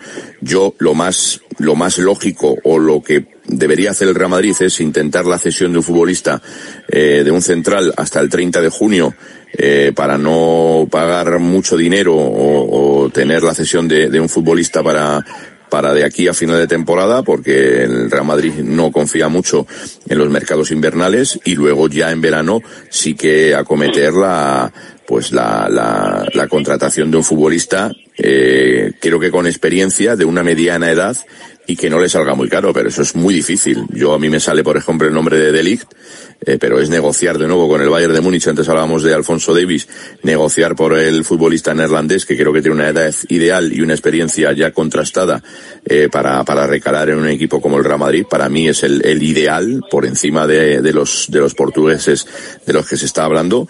Y, y luego, pues, intentar rascar en la Liga Española algún jugador que, que haya, que haya sido referencia de su equipo a lo mejor las dos últimas temporadas, pero no es nada fácil.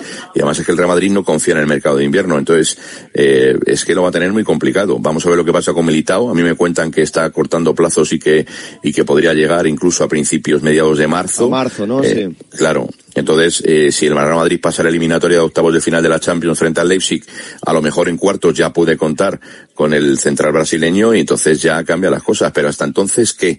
¿Se te lesiona a Rudiger o como ahora Nacho está sancionado? Suamení no quiere jugar de central, los chavales de la cantera también están lesionados. Eh, creo que Marvel y Carrillo, uno de los dos está lesionado. Los dos, los dos, ¿qué- los dos. Los dos. Pues entonces, ¿qué haces? Ya. ¿Qué haces? ¿Con, con quién juegas? Suamení sí, una cosa de, de, de urgencia, pero es que no le gusta jugar ahí en esa posición. Entonces es muy complicado lo que tiene el Real Madrid. A mí el nombre de Laporte me gusta muchísimo. Eh, lo decía Juan, aunque no pueda llegar, lo decía Juan, a mí me parece ideal para él incluso, porque yo creo que si juega en la Liga Saudí no va a poder jugar con la selección española. Eh, No, yo creo eso que lo tiene, David lo tiene asegurado. El, digamos, la convocatoria con la con, sí, la convocatoria con De La Fuente y e incluso la titularidad en la Eurocopa la tiene asegurada, si no se lesiona, evidentemente, la tiene asegurada, por lo tanto, es que eh, cobrando 15 millones de euros en eh, Arabia Saudí, eh, teniendo asegurada la selección española, ¿qué motivación tiene para venir? Jugar en el Real Madrid, dirá la gente, ¿no? Pero claro, ahí tampoco es tan fácil. Es decir, los saudíes lo han fichado para algo, han hecho una inversión para que ahora se lo lleve el Madrid. No, no, los saudíes no son tontos. Entonces, yo creo que es muy complicado. O, a mí me dicen que imposible su salida. otro nombre, Lenormand, por ejemplo, pues no sé, de, de los, de los centrales Muy que muy caro, sí, muy caro. Sí. Claro, pero al Madrid se tiene que rascar el bolsillo. Es que, es que no le queda otra. Eh, vamos a ver lo que pasa con Nacho, que termina contrato el 30 de junio y lo mismo no renueva. Entonces, bueno, eh, es que tiene, tiene un, tiene un galimatías importante el Real Madrid en la posición de central, ¿eh? A Muy ver, importante. que, que la actualidad nos atropella. Acaba de Bueno. sacar el Betis un vídeo anunciando la renovación de Isco hasta 2027. Era algo ya cantado, pero bueno, eh, pues ya es eh, oficial. También importante, ha sacado Marruecos la lista para la Copa de África. Hay muchos jugadores de la liga. Está Chadi Riad y Abde del Betis, Abkar del Alavés, Amalá del Valencia, pero no está Brahim. Así que ya es una noticia importante. Ahora te pregunto, Juan, que No, no conoces perfectamente a Brahim. Se le esperaba, porque Brahim, Brahim ya lo dije, lo publiqué en marca.com, Brahim quiere jugar con la selección española, olvidaos de Marruecos. Ahora mismo, ¿eh? a día de hoy, Brahim quiere jugar con la selección española y yo creo que si sigue en este estado de forma, es lo más lógico es que Luis de la Fuente eh, le convoque en marzo, pero claro, de aquí a marzo pues queda, Queda, queda, queda mucha tela que cortar. Y la tercera noticia es que Diego López ha anunciado su retirada del fútbol profesional. Eh, estaba desde el 30 de junio libre porque acabó contrato con el Rayo Vallecano. Ahora os pregunto un poco qué sensaciones os deja la carrera de Diego López, pero José Miguel, tú que estás por ahí por Sevilla, Isco se lo ha ganado a pulso. Estamos viendo un Isco totalmente, no digo desconocido, porque el Isco del Málaga y del Madrid fue un jugador de talla, pero me refería por el Isco que vimos en el Sevilla, ¿no? Mm. Que nada tiene que ver con este, con este jugador, que aunque la gente por su apariencia física muchas veces habla de sobrepeso, pero es un jugador que sabe manejar los espacios, que sabe, sabe darle cariño a la, a la pelota y que siempre lo hace o casi siempre lo hace lo hace bien, ¿no? En el Sevilla tuvo los problemas que tuvo, ya comentados en aquel momento. El Betis ha sabido darle ese cariño, ¿no? Ese, ese toque de divo que a lo mejor él, él necesitaba y bueno, yo incluso por compañeros de vestuario sé que el ambiente que con el que se ha sentido con ellos es espectacular, o sea, la cercanía que desde el primer día ha mostrado Isco, eh, estaba cantada esta renovación también, ¿no? Y, y yo creo que todo ha sido también el ambiente en el que se ha encontrado. Ha llegado a un club como el Betis, donde tiene un entrenador que para mí es de los mejores del mundo, como Manuel Pellegrini, que sabe mimar a los suyos, que sabe exprimir también al estilo Cholo Simeone, pero quizás sin, sin tocar las cuerdas tanto cuando hay que tocarlas, sino dejando un poco a- al aire, como ha hecho con, con él y lo ha abordado. Y con respecto a lo que comentabais de los centrales Sí. eh, del Madrid, no, no miramos mucho, pero tenemos la Liga Española muy cerquita y para mí una de las mejores parejas de centrales que tiene ahora mismo la Liga Española son los de los de la Real Sociedad. Que centrales también, que sí, están- Efectivamente, que están a un nivel y que incluso ya, ya sonó también para, para el Barça. David, si tú tuvieses la opción de hacer esa convocatoria pensando en la Eurocopa, ¿estaría Isco o no estaría? Yo creo que no. ¿No? Yo, sinceramente, no. Yo creo que su etapa en la selección española ya ha pasado. Ha dado lo mejor, ha dado lo mejor que ha tenido a lo largo de su carrera deportiva con, con el combinado nacional.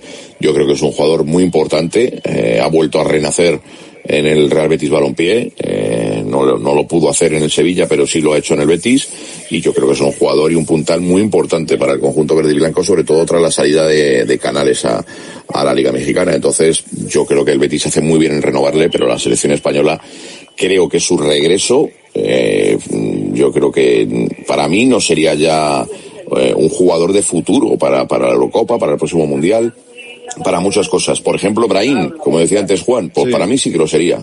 Para mí sí que es un jugador que creo que es diferente a todo lo que hemos visto en los últimos años en la selección española, a partir de la etapa gloriosa. también, David, eh, eh, rebatiendo un poco lo que dice, yo creo que la selección tiene que mirar, eh, vale, muy bien, por el futuro, pero sobre todo tiene que mirar por el presente. claro. Tiene, tiene que ir a Pero ganar la Eurocopa. Y Sí, si- pero es digo, otro tipo si- de fútbol, Juan. El fútbol ahora, ya lo sabes tú, que es otro tipo de fútbol, más físico. Bueno, más- otro tipo de fútbol en el, en el que Isco está compitiendo, que Isco no solo compite Sí, la- sí, sí. En, la, en España, compite también en la Europa League, eh, en el que Isco está compitiendo y lo está haciendo muy bien. Quiero decir con esto que para mí la selección, salvo eh, ejemplos muy concretos, eh, deben ir los mejores que estén en ese momento. Y yo no digo ahora, pero si Isco está en el mismo estado de forma que está ahora, está en marzo, en abril, en mayo, yo creo que sí debe ir. Salvo que tú como seleccionador y lo expliques, consideres que llevar a Isco te supone un problema estua- vestuario. Me lo invento, eh, que no, que no es el caso. Eh, o, o llevar a Sergio Ramos te supone un problema en el vestuario. Lo explicas, en ese caso, bueno, te lo puedo respetar, pero yo creo que a la selección eh, deben ir los mejores o los que estén más en forma, creo yo. Yo, yo conocí, sí, pero conociendo un poco como conozco a Luis de la Fuente de su etapa en el, en el Sevilla, eh, yo creo que de los que si cree que un futbolista está para ir, lo va a llevar. Le da igual que se llame Sergio Ramos, Isco o que se llame Brian. O sea, en ese sentido, yo creo que además lo ha demostrado. Sí es cierto que en estos momentos, por, por lo último que yo pude hablar con Luis, él tiene un bloque muy muy consolidado en el que cree con nombres jóvenes que son presentes pero que también van a ser futuros y entonces en el caso de Isco por ejemplo Sergio Ramos lo tendrían que hacer muchísimo mejor de lo que de lo que lo pueden hacer para que, que pudieran tener ese hueco si no yo creo que va a seguir apostando por ese bloque que además le está funcionando Lo decía, lo decía ahora Juan, David, quizás el problema que le, que le ha faltado a Luis de la Fuente es explicar por qué no ha ido Sergio Ramos o por qué no va Isco. Y digamos que echa demasiado el balón en Sergio. Ramos yo creo que es un caso especial, ¿eh? Yo creo que es un caso especial. Pero, eh, a ver, yo lo llevaría igual. Pero eso, eh, entiendo que puede ser un caso especial. Pero en el caso de Isco, mm, es que no, no sé, no, o, o- o- o confía directamente en lo mismo, por lo tanto, para eso, que ya de la lista, o es que no confía en él como jugador, no entra dentro de su esquema futbolístico, que tampoco lo creo. Claro, es que hay que recordar que, que Luis de la Fuente ha sido seleccionador sub-19, sub-21, que conoce perfectamente a muchos de los jugadores que tiene ahora mismo la selección nacional absoluta. Eh, yo creo que hay jugadores que, que se lo merecen más. Por ejemplo, Brahim, Borja Mayoral, los conoce Sí, pero Brahim no perfectamente. Mucho, Eh, a, a ver, Brahim ha, ha estado con Luis de la Fuente en todas las selecciones, pero luego no le ha dado ni bola en la absoluta. Ni bola, No claro. vale bueno, pero porque a lo mejor en, en, en ese, en ese eh, punto, en ese, en esa demarcación que tiene Brahim, hay jugadores que él, pues lógicamente confía más, por lo que sea, por apariciones. Hay jugadores que no ha tenido, que han aparecido y que, y que confía en ellos al 100%, pero luego hay otros futbolistas, hombre, yo estoy convencido que antes o después, los, para mí, Brahim y Borja Mayoral, que, que, que, que los ha tenido él en las selecciones en categorías inferiores, yo creo que antes o después tendrán que ir a alguna convocatoria. Ya no te digo la Eurocopa, en una lista definitiva, pero antes, en los partidos que hay, tendrán que, que, que, que ir en alguna convocatoria porque lo están haciendo Bueno, muy en la de bien. marzo no queda más. La de Claro, marzo. El día, el día que Luis de la Fuente piense que Brahim tiene que estar en la selección, os puedo asegurar, conociendo a Luis, que estará. Lo que pasa Claro, es que, claro. como bien dice David, ahora mismo tiene otros jugadores que están ahí y, y quizás necesita él, que además conoce a Brahim como muy pocos en Eso España, quizás necesita que le falta ese poquito de plus para marcar las diferencias que, Y que, puede- claro. que necesita ahora mismo la selección o un equipo del, del nivelazo del Madrid. Y yo digo una cosa, si el seleccionador no es de la fuente, eh, no sé si Brahim hubiera aceptado el, el jugar ya como internacional absoluto con la selección española. Él sabe perfectamente o que confía en él o que ha hablado con él. Algo ha tenido que pasar ahí, Juan, tú que Claro. lo conoces, claro. sí, No, no, no, mira, lo- te, digo- te digo lo que ha pasado, lo sé en primera mano. Lo que ha pasado simplemente es que Brahim tiene una, un hambre enorme y una ilusión enorme de triunfar con su país. Punto y Ya, aparte. O sea, claro, claro. da igual, olvidado de Luis de la Fuente, de Luis Enrique o... Oye, porque tiene un seleccionador que le conoce, Juan. En la selección española, confía en él, cree que ha hecho los méritos ya suficientes eh, el año pasado. Y tiene, su- anterior y tiene un para ir. seleccionador que le conoce, Juan. No lo mismo que Sí, bueno, pero por ahora seleccionador eso que- no le ha servido de nada. Ya, ya, bueno, pero oye, tendrá esperanzas el chaval. De momento, parece- de momento, Juan, Claro, de momento. Claro, claro. No le ha servido de nada y, y está en el Real Madrid, ya no está en el, en el Milan, que bueno, el Milan es el Milan, eh, que tiene siete Copa Europa, pero eh, ya está en el Real Madrid y, pero bueno, eh, yo creo que hay que esperar a la convocatoria de marzo antes de opinar eh, eh, más en extensión, creo que por ahora ya se lo ha merecido, pero veremos a ver qué pasa en marzo. También os digo una cosa, de aquí a marzo, ahora Brahim está muy bien, de aquí a marzo también pueden pasar muchas cosas, esperemos que no, eh, pero el momento sería ahora. Yo creo que ahora mismo sí se merece- merecería ir a la selección, sinceramente. A ver, dos temas antes de acabar el corrillo. Uno busca ahora en redes sociales a Benzema y ya no le aparece. Eh, se ha decidido borrar sus cuentas el delantero francés del Al Ittihad después de perder 2-5 el otro día con Al Nasser, pues le han llovido las críticas. Eh, no sé qué os parece esto. Al final, las redes sociales es un arma peligroso, peligrosa David y que se ha terminado volviendo en contra de Benzema, que estuvo tantísimos años en el Madrid, que también pasó malos momentos en el Madrid, pero que se ha borrado ahora en las redes sociales. Bueno, ya sabemos también lo que dijo el ministro de Exteriores francés, ¿no? Todo lo que, lo que ha dicho, que está por comprobar, lógicamente, de su conexión con los hermanos musulmanes y un poquito estando Sí. en, el, en el centro de la polémica. Eh, yo, a mí me da, me dio una pena terrible que un jugador como Benzema dejase eh, en el cenit de su carrera deportiva prácticamente eh, la Liga Española o, o el fútbol europeo para marcharse que yo creo que puede haber esperado unos, algunos años más, un par de años más o uno más para marcharse a Arabia Saudí y, y al dinero de los petrodólares, pero bueno, ya sabemos cómo, cómo funciona, cómo funciona Benzema, ya sabemos el tipo de religión, sabe que quiere, o sabía que quería jugar en, en una liga como la, la de Arabia Saudí, y bueno, pues viendo incluso el resultado del otro día, viendo lo de Cristiano, que también podríamos hablar un día de Cristiano y de los 53 goles que ha marcado en el año 2023, siendo el máximo goleador de todo el mundo. De Poco todo se habla ahora, por ahora. Bueno, por ahora. Claro, queda mucho, todavía. sí, sí. Claro, Haaland, Queda un por ejemplo, partido, no. queda un partido. Sí, sí, sí. Claro, Haaland no, no va a jugar con el City, bueno, están ahí eh, eh, otros jugadores que, que a lo mejor le podían superar, pues bueno, y yo creo que, que Benzema se ha cansado un poco de, de estar un poquito en el centro de la polémica, en, eh, en el centro de, de todo lo que ha sucedido desde su salida en el Real Madrid. Yo, sinceramente, y vuelvo a decirlo, creo que si y tendría que haber esperado un año más, por lo menos un año más o incluso dos, para marcharse al fútbol saudí y para seguir asombrando aquí al fútbol europeo y como últimamente está en el centro de la polémica, o siempre lo ha estado, también es verdad, con el tema de la selección francesa, pues bueno, supongo que, que se habrá hartado y habrá dicho a, a- sus gestores de redes sociales que, que quiere descansar o quiere abandonar un poco el mundo de, de las redes sociales. A ver, que me quedo, Juan, me quedo sin tiempo. Os voy a pedir un titular a cada uno sobre la carrera de Diego López. Real Madrid, Villarreal, Sevilla, Milan, el Rayo Vallecano también en esta recta final. Eh, Juan, eh, un titular. Yo creo que es una buena carrera a la que le faltó más protagonismo. Eh, David.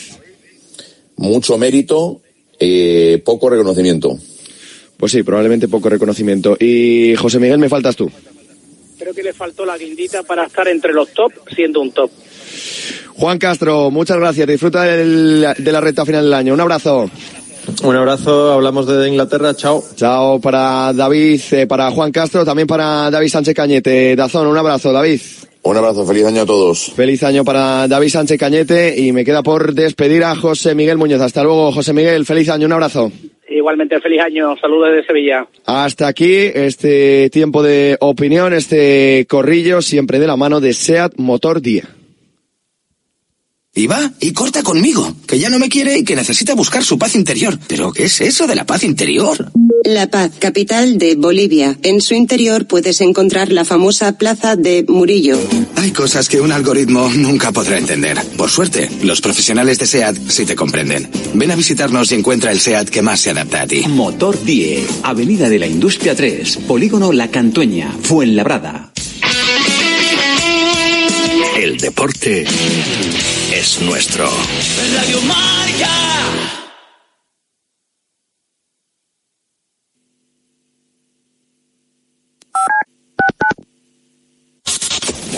Comienza Goles, el clásico de la radio deportiva, en sintonía exclusiva de Radio Marca. Ya estamos aquí. Goles es mágico. Goles es periodismo. Goles es la pura verdad. Jorge Vilda. Muy buenas noches, Parrado. Cada noche a las once y media, sintoniza con Pedro Pablo Parrado, la excelencia nocturna de la radio deportiva. Don Javier Lozano. muy buenas noches. Tony Nadal. Hola, hola, ¿qué tal? Don Diego López. Muy buenas noches y bienvenido a Goles. ¿Cómo estás, amigo? Siempre en Radio Marca. Estos goles, ya lo sabes. Ahora en marca.com puedes ver en directo en exclusiva y de forma totalmente gratuita los partidos de la Liga de Arabia Saudí. Todos los fines de semana en marca.com los partidos de Cristiano Ronaldo, Karim Benzema, Sadio Mané, N'Golo Kanté y muchas más estrellas. Recuerda, en directo en exclusiva y totalmente gratis, solo en marca.com.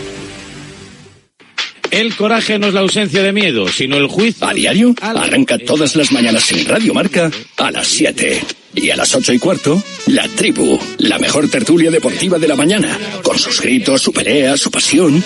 En A Diario te enteras del tiempo, los goles, toda la actualidad del deporte, hay bromas, incendios deportivos, personajes. ¡Ah! ¿Personajes? ¿A quién te refieres con lo de personajes? Mm, Déjalo. No acabaría la promo. Y además en A Diario aprendemos proverbios chinos. ¿Ah, sí? O raros, que no falte de nada. A Diario, con Raúl Varela y Javi Amaro. Escúchame, cáncer. He vuelto a sonreír y ahora me río de ti. La investigación está de mi lado. Cris contra el cáncer. Investigamos. Ganamos. Radio Marca se emociona. Radio Marca.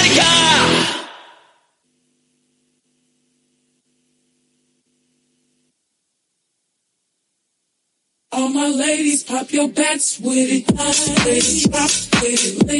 Que no sabes cómo darle un toque distinguido a tu hogar, ya te lo digo yo. Ve a Bricolaje Moraleja y descubre su gran oferta de cerámica, porcelánico, blanco pulido, pure white, porcelánico espesorado. Vamos, una gran variedad en stock para entrega inmediata. No te lo pienses más y pasa por la calle Galileo Galilei 14 de Getafe y descubre todas las brico ofertas de porcelánicos a tu disposición o entra en bricolajemoraleja.com y así lo tienes todo en un solo clic. ¿A qué esperas? Encuentra lo que buscas en Bricolaje Moraleja.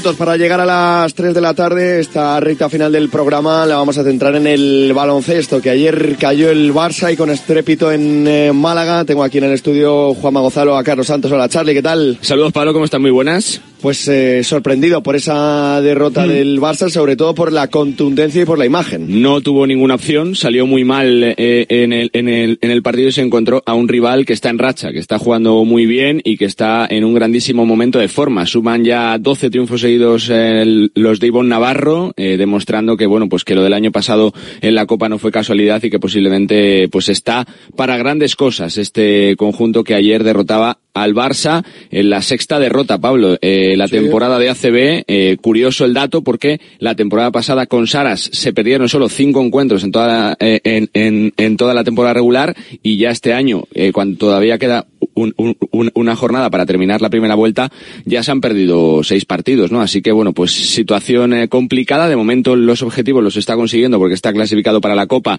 y está segundo en la máxima co- en, en, en- en- en- en la máxima competición continental, pero sí que es verdad que, que hay run run, ¿no? Con la figura de Grimau que no termina de dar con la tecla en este proyecto prácticamente que está recomenzando, ¿no?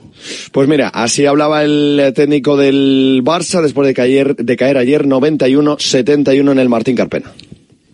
Bueno, estamos jugando bien, pero tenemos los pies en el suelo, ¿no? Eh, creo que somos conscientes de que la gente se divierte viéndonos jugar, pero también sabemos que cuando vengan malos momentos, pues a lo mejor no se divierte tanto. Tenemos que ser cautos en ese momento.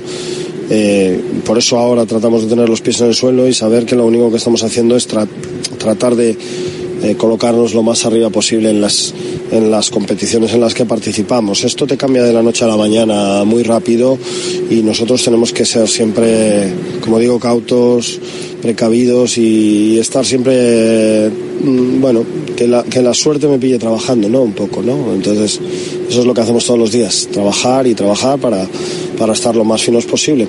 Este era Chus Mateo Charlie, porque esta tarde, a partir de las 8, Asbel Villerban, Real Madrid, con, para cerrar esa primera vuelta de la Euroliga. Tarde de muchísimo baloncesto. Hay que hacer eh, eh, cábalas, eh, seguramente que encaje de bolillos, porque como te decía ayer, coinciden dos competiciones. Hay dos partidos de ACB, Casamón Zaragoza frente al Morabanca de Andorra y el eh, Granada Lenovo Tenerife, partido también eh, clave en esa pelea por la Copa del Rey y coincide con ese Asbel Real Madrid que lo has mencionado tú, las 8 de la tarde, termina el Real Madrid la mejor primera vuelta de siempre con este formato de, de competición, eh, eh, con un balance de momento de 15-1 que puede ser 16-1 para terminar la primera vuelta. Yo creo que con colchón más que suficiente por si vienen problemas ah, de lesiones en las próximas semanas y bueno, pues con un calendario que, que es tremendo, ¿no? El, el día 31 en el, en el Palacio ante el Valencia para cerrar el año, después comienzas en, el, en el Palau contra el Barça el día 3, recibes al EFES el 5,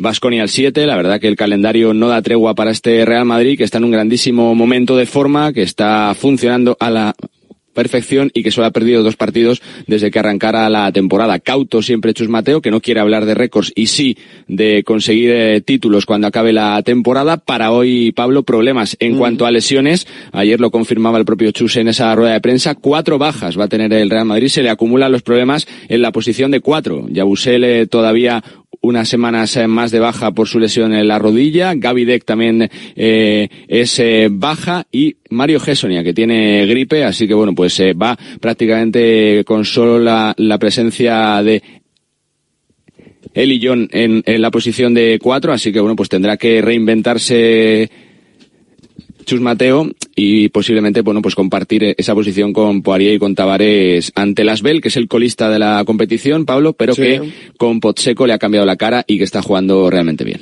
Partido para cerrar esa primera vuelta para el eh, Real Madrid, que contaremos, por supuesto, en el marcador de Radio Marca. Gracias, Charlie, un abrazo. Fuerte abrazo, Pablo, chao. Venga, que me quedan dar dos consejitos antes de acabar el programa. But now it's hard to breathe.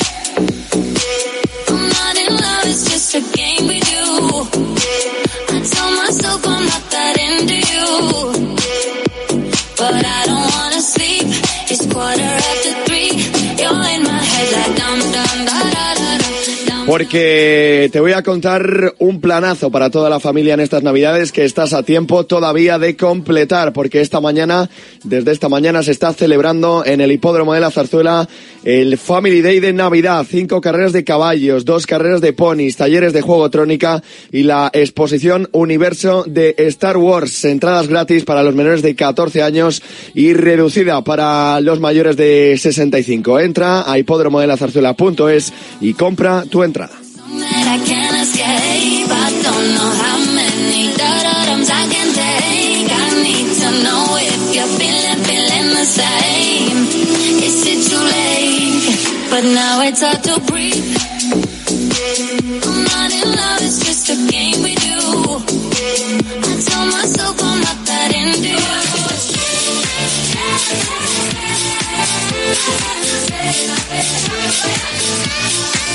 Y hasta aquí este directo marca donde os hemos contado muchas cosas desde la última hora donde Isco ha renovado con el Real Betis Balompié hasta el próximo año 2027 ha hecho muchos méritos el futbolista de Arroyo de la Miel en este inicio de temporada para estampar ese nuevo contrato y subir sus eh, emolumentos. También, como hemos comentado en el corrillo, Diego López se retira del fútbol profesional a los eh, 41 años, el guardameta de Paradela, el gallego que vimos en la Liga Española, en el Real Madrid, en el Villarreal, en el Sevilla, en esta última etapa en el Rayo Vallecano, también en Italia, en el Milan. En definitiva, una carrera importante la que ha construido Diego López, que ha dicho Hoy adiós al fútbol. Como diremos mañana, también adiós a este año 2023 en, en, eh, directo Marca, donde repasaremos toda la última hora del deporte, pendientes, por supuesto, de eh, que sí del mercado de fichajes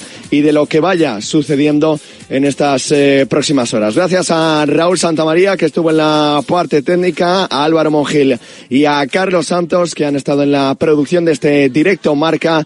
Hasta mañana, hasta luego, chao.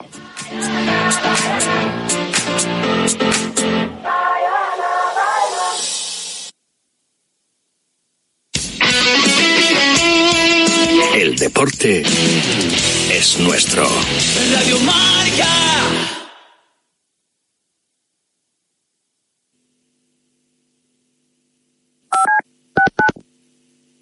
En directo marca pasan cosas serias. Robert Presinecki, yo le agradezco que nos atienda. Hola Robert, ¿qué tal? ¿Cómo estás? Buenas tardes. Buenas tardes, ¿cómo estás? Soy más madridista, ¿o no? Eso sí, porque después de mi primer equipo, todo quería venir solo a Real Madrid y bueno, soy más madridista que, o merengue, como diceis vosotros, que, que de, de, de Barcelona. Y pasan cosas menos serias. ¿Cómo te llamas? Julián. Julián. ¿Y tu apellido? No te lo puedo decir, tendría que matarte. Raboso. ¿Que eres famoso?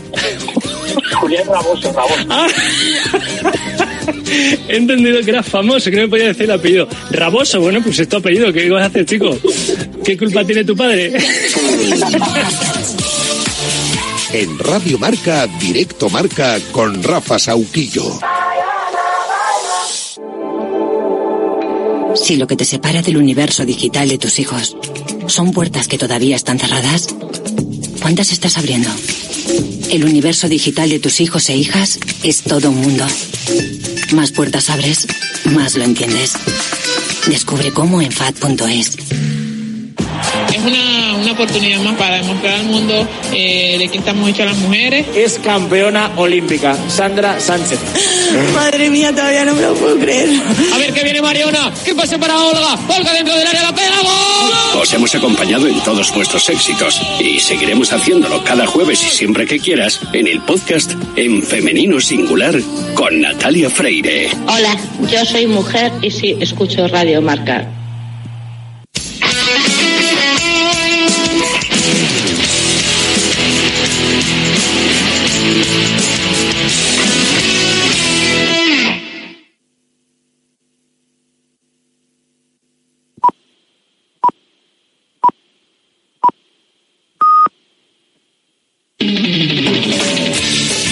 Partir de ahora, Radio Marca mira por tu salud.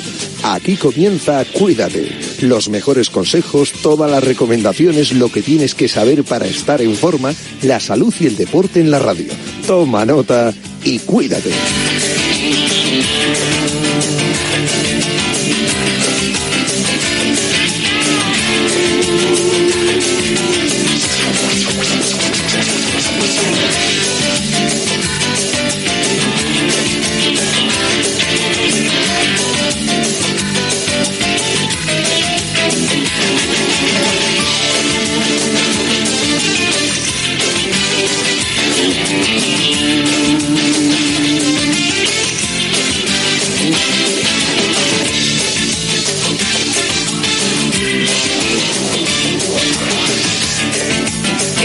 Saludos y muy buenas tardes. Bienvenidos a Cuídate. Hoy es jueves 28 de diciembre, Día de los Santos Inocentes.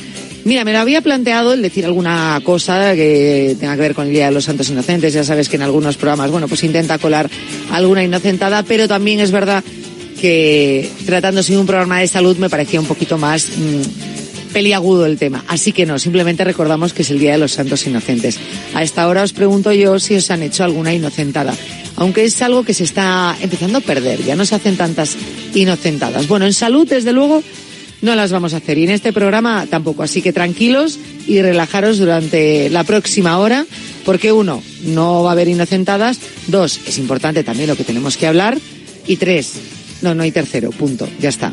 Eh, vamos a empezar el programa de hoy. Eh, seguimos con esas recomendaciones eh, de cara a la Netherlands San Silvestre Vallecana, que se celebra el 31 de diciembre tradicionalmente, o si directamente vas a correr tu carrera popular personal, o si en breve vas a tener una carrera popular, esas recomendaciones que vamos haciendo desde aquí, desde Cuídate. Bueno, pues un día más venimos con esos consejos ya muy preparados para este domingo, así que apuntad bien todo lo que nos dicen nuestros especialistas. Después, charla que vamos a tener con nuestra nutricionista Leticia Gárnica. Hay que alimentarse bien, sí, pero sin presión, y más estos días. No nos presionemos mucho, pero bueno, tampoco nos vengamos arriba. En fin, vamos a comenzar ya. Ya sabes que, mm, no te lo recuerdo últimamente, es importante que te lo recuerde, que tenemos abierto también en Navidad el correo electrónico. Cuídate arroba radiomarca.com, que ese sí que está 24-7. Ahora, a lo mejor tarda un par de días más en contestar, ¿eh? tampoco te extrañe. Estos días es un poco también más relajado y para estar con la familia. Comenzamos ya el programa. Aquí comienza Cuídate. Siente la emoción del fútbol en Legends, el museo más grande del mundo en pleno corazón de Madrid, Puerta del Sol. Sumérgete en experiencias inmersivas, disfruta de un cine en 4D y admira las camisetas de las leyendas del deporte. Si el fútbol es tu pasión, no te pierdas Legends, The Home of Football. Compra tus entradas ahora en entradas.com. Vive el fútbol en Legends. Colaboran Marca y Radio Marca. Las apuestas de goles llegan a Radio Marca. De domingo a jueves a partir de la una de la madrugada, analizamos las mejores claves y los mejores consejos para apostar con responsabilidad y la mejor información posible. Las apuestas de goles llegan a Radio Marca. Con Pedro Pablo Parrado y Javi Amaro. Ven, métete debajo de mi paraguas. Siempre hay alguien que cuida de ti. En Autocontrol, anunciantes, agencias y medios, llevamos 25 años trabajando por una publicidad responsable. Campaña financiada por el Programa de Consumidores 2014-2020 de la Unión Europea. Bueno, esta semana nos estamos centrando mucho en la San Silvestre Vallecana, como no podía ser de otra manera. Eh, y llevamos haciéndolo realmente durante un mes aproximadamente, preparándonos bien, entrenando, pero bueno, ya os habíamos avisado que en esta semana previa pues íbamos a hablar mucho de ello, en todos los aspectos, ¿no? Tanto en el entrenamiento, en la recuperación, en la alimentación. Hoy nos vamos a centrar en el sistema respiratorio, que es bastante importante. Estamos con el doctor Echave Sustaeta, jefe del Servicio de Neumología del Hospital Universitario La Luz, Hospital Universitario Ruber eh, Juan Bravo y Hospital Universitario Quirón Salud de Madrid. Además, tengo que decir que de cara a la celebración de la San Silvestre Vallecana, Quirón Salud eh, pues repite por año, por sexto año consecutivo como Healthcare Partner de la National Netherlanden San Silvestre Vallecana. Saludo ya al doctor, doctor Echave Sustaeta, ¿qué tal? Buenas tardes. Buenas tardes. Muchísimas gracias por acompañarnos, doctor. Eh, nos va a ayudar a centrarnos un poco en, en, el aparato, el sistema respiratorio, porque a veces eh, entrenamos nuestro cuerpo, eh, bueno, pues con esos entrenamientos salimos a correr, eh, hacemos eh, ejercicios de fuerza, nos preocupamos de nuestra alimentación, pero del respirar no, y a lo mejor quizá deberíamos preocuparnos del sistema respiratorio un poquito más.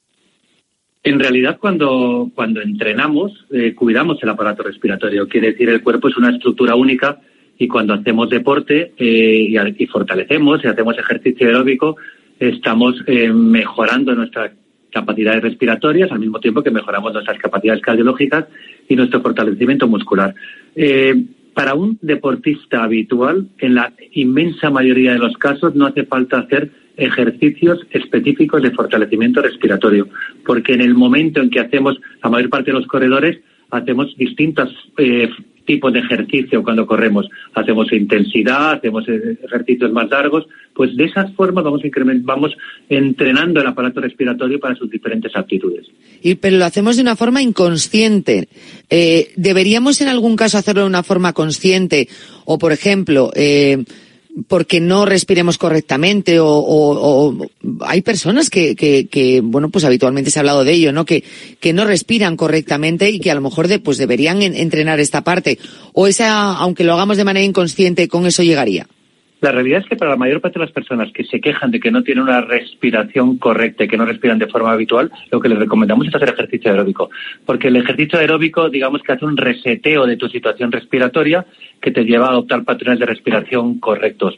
Existen ejercicios específicos, existen dispositivos eh, mecánicos y electrónicos para hacer un entrenamiento específico del aparato respiratorio. Pero la realidad es que, salvo en circunstancias muy concretas o personas que tienen, digamos, eh, de- objetivos eh, de marca muy, muy elevados, eh, en la mayor parte de los casos el tiempo empleado aporta poco. Yo les transmitiría a todo el mundo que cuando salen a correr, hacen series, hacen intensidad o hacen largos, están entrenando su su capacidad respiratoria para el ejercicio en paralelo. Igualmente, eh, directamente en esa relación que hay entre el ejercicio físico y el sistema respiratorio, nuevamente nos encontramos con esa recomendación, ¿no? Para, para cuidar nuestro sistema respiratorio hay que hacer actividad física. Bueno, eso es indudable. ¿eh? Mire, hay muchísimos trabajos que hablan del beneficio de la eh, actividad física regular, tanto la ejercicios aeróbicos como el fortalecimiento, en mejorar la capacidad respiratoria y en mantenerla eh, cuando a lo largo del tiempo. Por lo tanto, probablemente una de las mejores cosas que puede hacer alguien para cuidar su salud respiratoria, su salud global, es hacer deporte habitual. Y a veces eh, hablamos también, porque en este programa, bueno, para